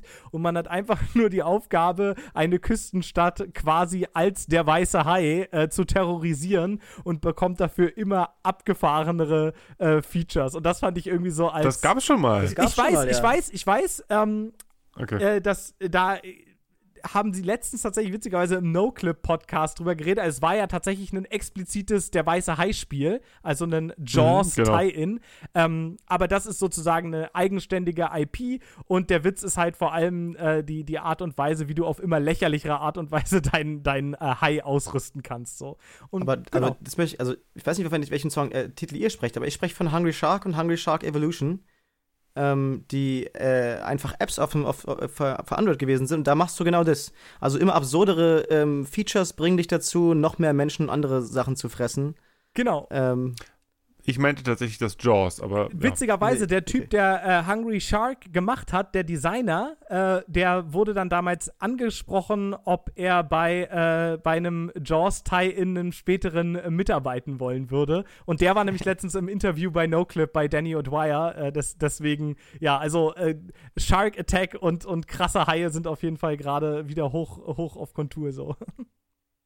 Mir fallen auch noch zwei Spiele ein. Ähm, also einmal auf jeden Fall noch die, die alten, ich glaube, die waren nicht gut, aber die alten Spiele Silent Hunter, ähm, wo du einen Ah, U-Boot kommandieren mhm. musstest. Oh doch. ähm, was ich immer das- super das interessant finde von den. Die sind halt Ja? sehr speziell. Mhm, ja. Das ist so ein typisch, typisches Spiel für, da musst du dich reinfuchsen, da musst du richtig Arbeit investieren äh, und dann ist es super, so wie Europa Universalis und ähm, ja, Wenn du nicht bereit bist, alles- eine Excel-Spreadsheet dazu zu machen, Paradox hast Games. du halt verloren. ja, genau.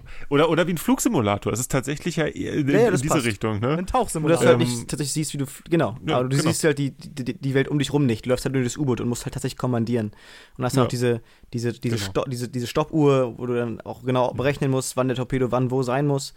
Ähm, und eine letzte Sache, die mir noch eingefallen ist, ist, äh, ist Minecraft. Erneut. Mhm. Ja. Ähm, weil da war damals das große Ding, dass man äh, diese Water Shader Mods installieren konnte und man sich mit seinen Kumpels gebettelt hat, wer den krasseren findet, der noch mehr Reflexion kann. Ähm, Tschüss, mein Wasser ist so nass, Digga. Bruder, du Ja, glaubst es nicht. Der Fall, das Schöne Ja, war ja, das, das Schöne war, dass, dass der Kontrast ja dann, also du konntest ja nur den, den Shader-Mod installieren, aber den Rest im Original lassen. Das heißt, du hast dieses ul- ultimative Pixel, Pixelräuden äh, und dazwischen einfach dieses völlig fehl am Platze, äh, also dieses Wasser, das hatte da nichts zu tun. So. Klingt sehr Ähm, überzeugend war, nach glaub ich, mal 14-jährigen Ästhetik auf jeden Fall. Ja, auf jeden Fall. Ich war richtig äh, hin und weg. Es sind viele hab noch- Stunden meines ich- Lebens da reingeflossen. Ich habe noch zwei äh, weitere. Einmal äh, Undertow. Ähm, und zwar ein Spiel von 2007. Das ist letzten Endes ein, ähm, wie nennt sich das denn? Das ist kein Shoot'em Up. Hm, wenn man, ähm, jetzt weiß ich gar nicht, wie dieses Genre heißt. Ich mag das gar nicht, also beziehungsweise, nee, ich mag es schon, aber ich kann es nicht, wenn man, wenn man meistens tatsächlich ein Raumschiff spielt und die ganze Zeit so Dauerfeuer macht und von oben meistens kommen äh, äh, kommen immer mehr Gegner und man schießt quasi die ganze Zeit und geht nur von rechts nach links, bisschen nach oben und unten. ja, ja, ja. Wie heißt denn das? Äh, Schmapp, ich würde es auch als Shoot'em Up äh, bezeichnen. Ja? Ist es, ist es, sind es Shoot'em Also es ist ja, halt ein glaube. Space Shoot'em Up, aber Ja, genau. Und das, und das gibt es ja quasi für Unterwasser, äh, wo man das eben als, als Taucher macht.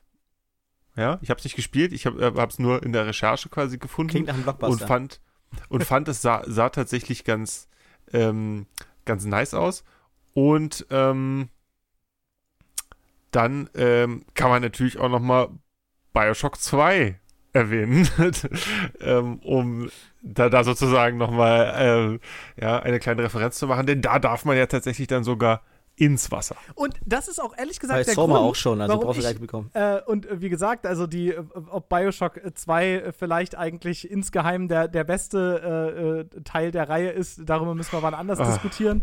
Ähm, Ah, aber so viel Unwissenheit. äh, tatsächlich, was heißt denn hier Unwissenheit? Jetzt mal Vorsicht hier, ja. Ähm, aber das ist tatsächlich Auseinander. einer der Gründe gewesen, äh, wa warum ich so ein bisschen fast erwartet hätte, dass du Bioshock 2 mitnimmst, ähm, statt Bioshock 1, weil es irgendwie dieses Wasserthema ähm, nochmal aktiver einbezieht, möchte ich es nennen. Ist das fair? Ja, aber ich mag, ich mag, mag nicht, dass man da den, den Big Daddy spielt. Das tust du im ersten Teil auch, nur dass du super belastend deine Sachen zusammensammeln musst in einer 15 Jahre lang andauernden Level-Misere. Ich sag, nächst, das nächste Hendiatris Special ist äh, Bioshock. Wirst du sehen. Schauen wir mal.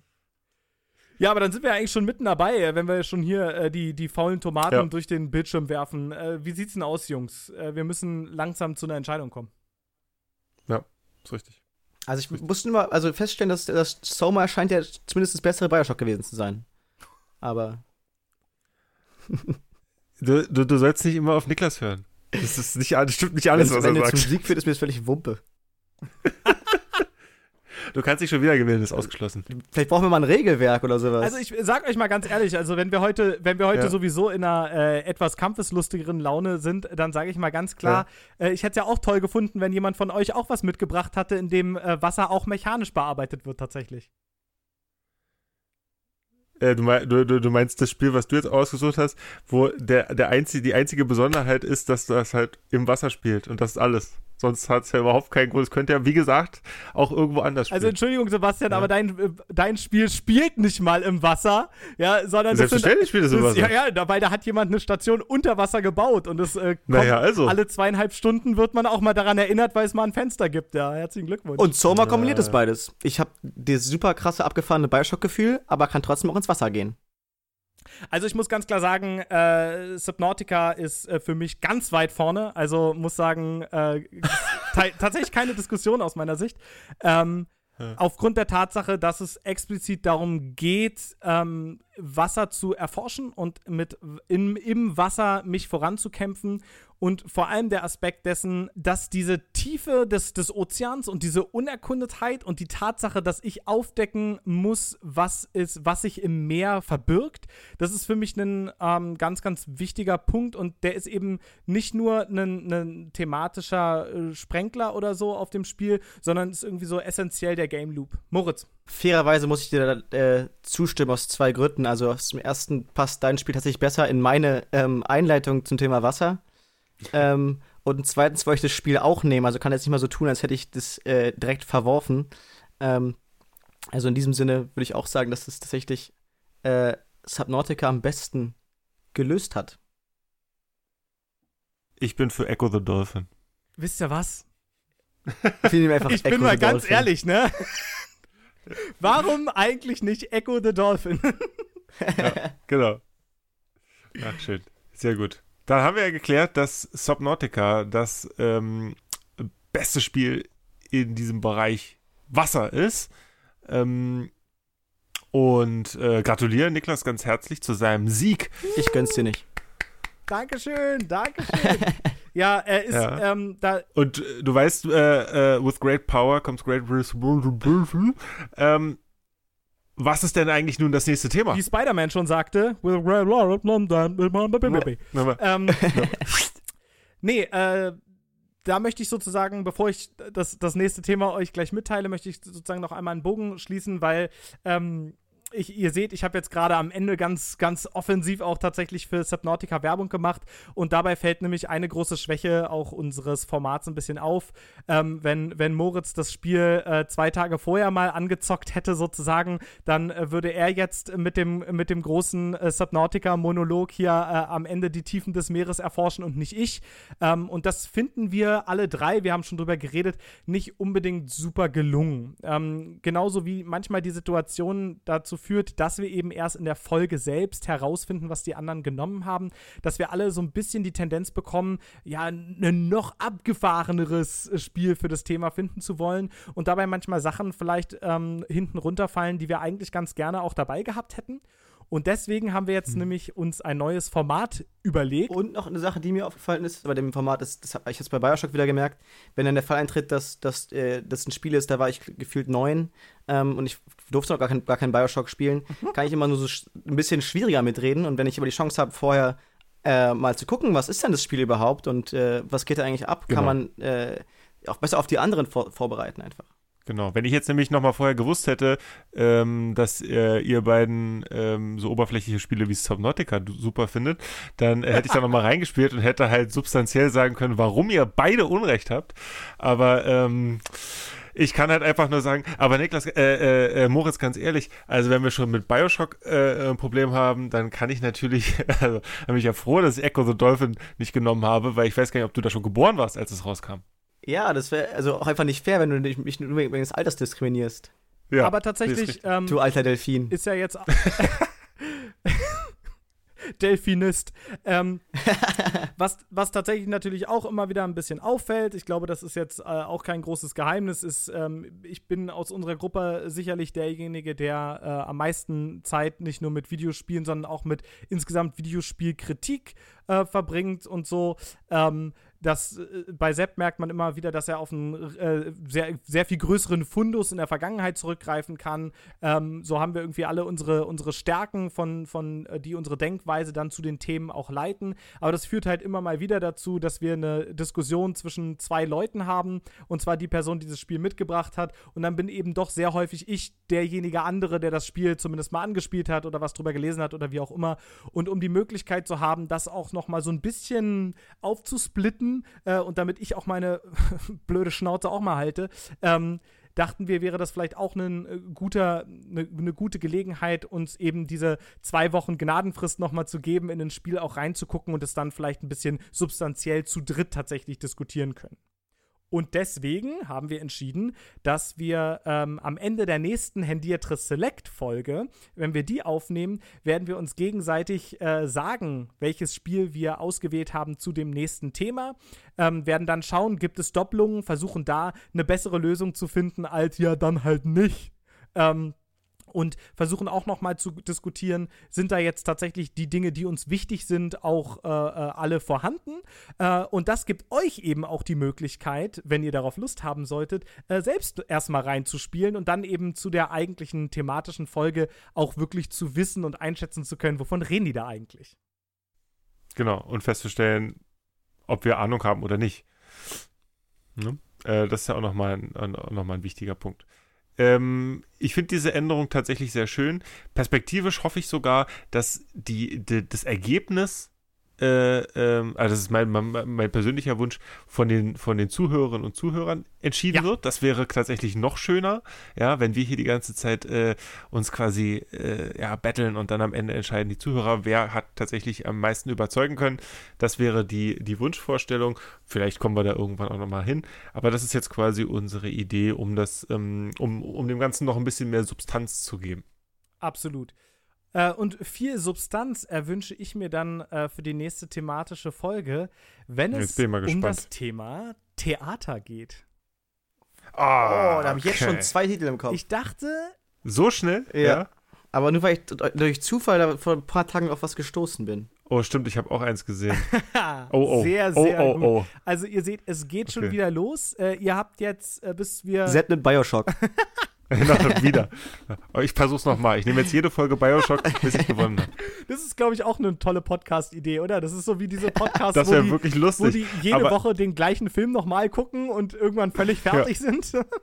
Das ist eine ganze Herausforderung. Da muss ich, ne, da muss ich erklären, warum das jetzt schon wieder so super ist. Absolut. Ja, also ich ja. bin, ich bin wirklich äh, sehr, sehr gespannt. Ich glaube, dass es bei all den Themen, die wir jetzt so hatten, die immer so, ähm, sagen wir mal, große Substantive waren, ja, irgendwie Liebe, Wasser, also ne, äh, irgendwo etwas spezifisch, also ein sehr spezifisches Thema, ähm, was an, an bestimmte Sachen gebunden ist.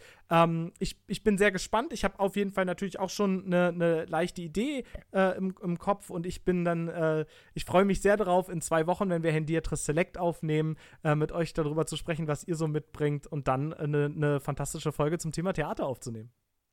Oh yes. Ja. Da freue ich mich auch schon drauf. Bin ich gespannt. Ein großes Spektakel. Theater, Theater, der Vorhang, genau. Ja. Theater. Also ich muss ja sagen, dass äh, meine frühen äh, Theatererfahrungen waren auch ganz klar an den äh, Darstellen des Spielkurs von Sepp und ihr äh, tolles ja. Improvisationstheater mit äh, Tarsis. Tatsächlich war es wirklich lustig. Gebunden. Ja, ja, ja, ja. ja. Das war toll, ja. Ganz ich, groß, ich ja, erinnere stimmt. mich auch noch, als du als äh, irgendwann ein, ein Protestler gespielt hast in einem Stück und äh, von der Bühne Ach, getragen ja, ja. wurdest. Das fand ich äh, ganz toll. Das ist bei mir echt hängen geblieben. Hase Hase war das richtig. ein fantastisches Stück. Also, was du sagen möchtest, ist, früher war mehr Theater. Früher war ohnehin ja. mehr Theater. Ja. Wir, äh, liebe Zuhörerinnen und Zuhörer, ihr könnt gespannt sein auf die schlechten Wortspiele, die uns beim nächsten Mal wieder einfallen. Denn für diese Folge geht der Vorhang jetzt erstmal zu. Alle oh. Fragen offen. ähm, und ähm, ich stelle fest, Moritz und ich wurden nass gemacht. Aber nur, weil ich so viel geschwitzt habe hier. Ich war wirklich aufgeregt. Äh falls ihr, falls ihr aus unerfindlichen Gründen trotzdem noch diesen Podcast gut, gut finden solltet, weil Können wir euch auch nicht mehr inzwischen helfen. fallen mir keine Gründe mehr ein, warum das der Fall sein sollte, freuen wir uns über positive Bewertungen und Kommentare auf allen Social Media Plattformen. Ähm, immer wieder könnt ihr euch merken, Handyadress Pod und wir bedanken uns für die Aufmerksamkeit, die Zeit und freuen uns bis zum nächsten Mal. Yeah. Schatz! Ciao, bleibt blub, blub. gesund. Ciao!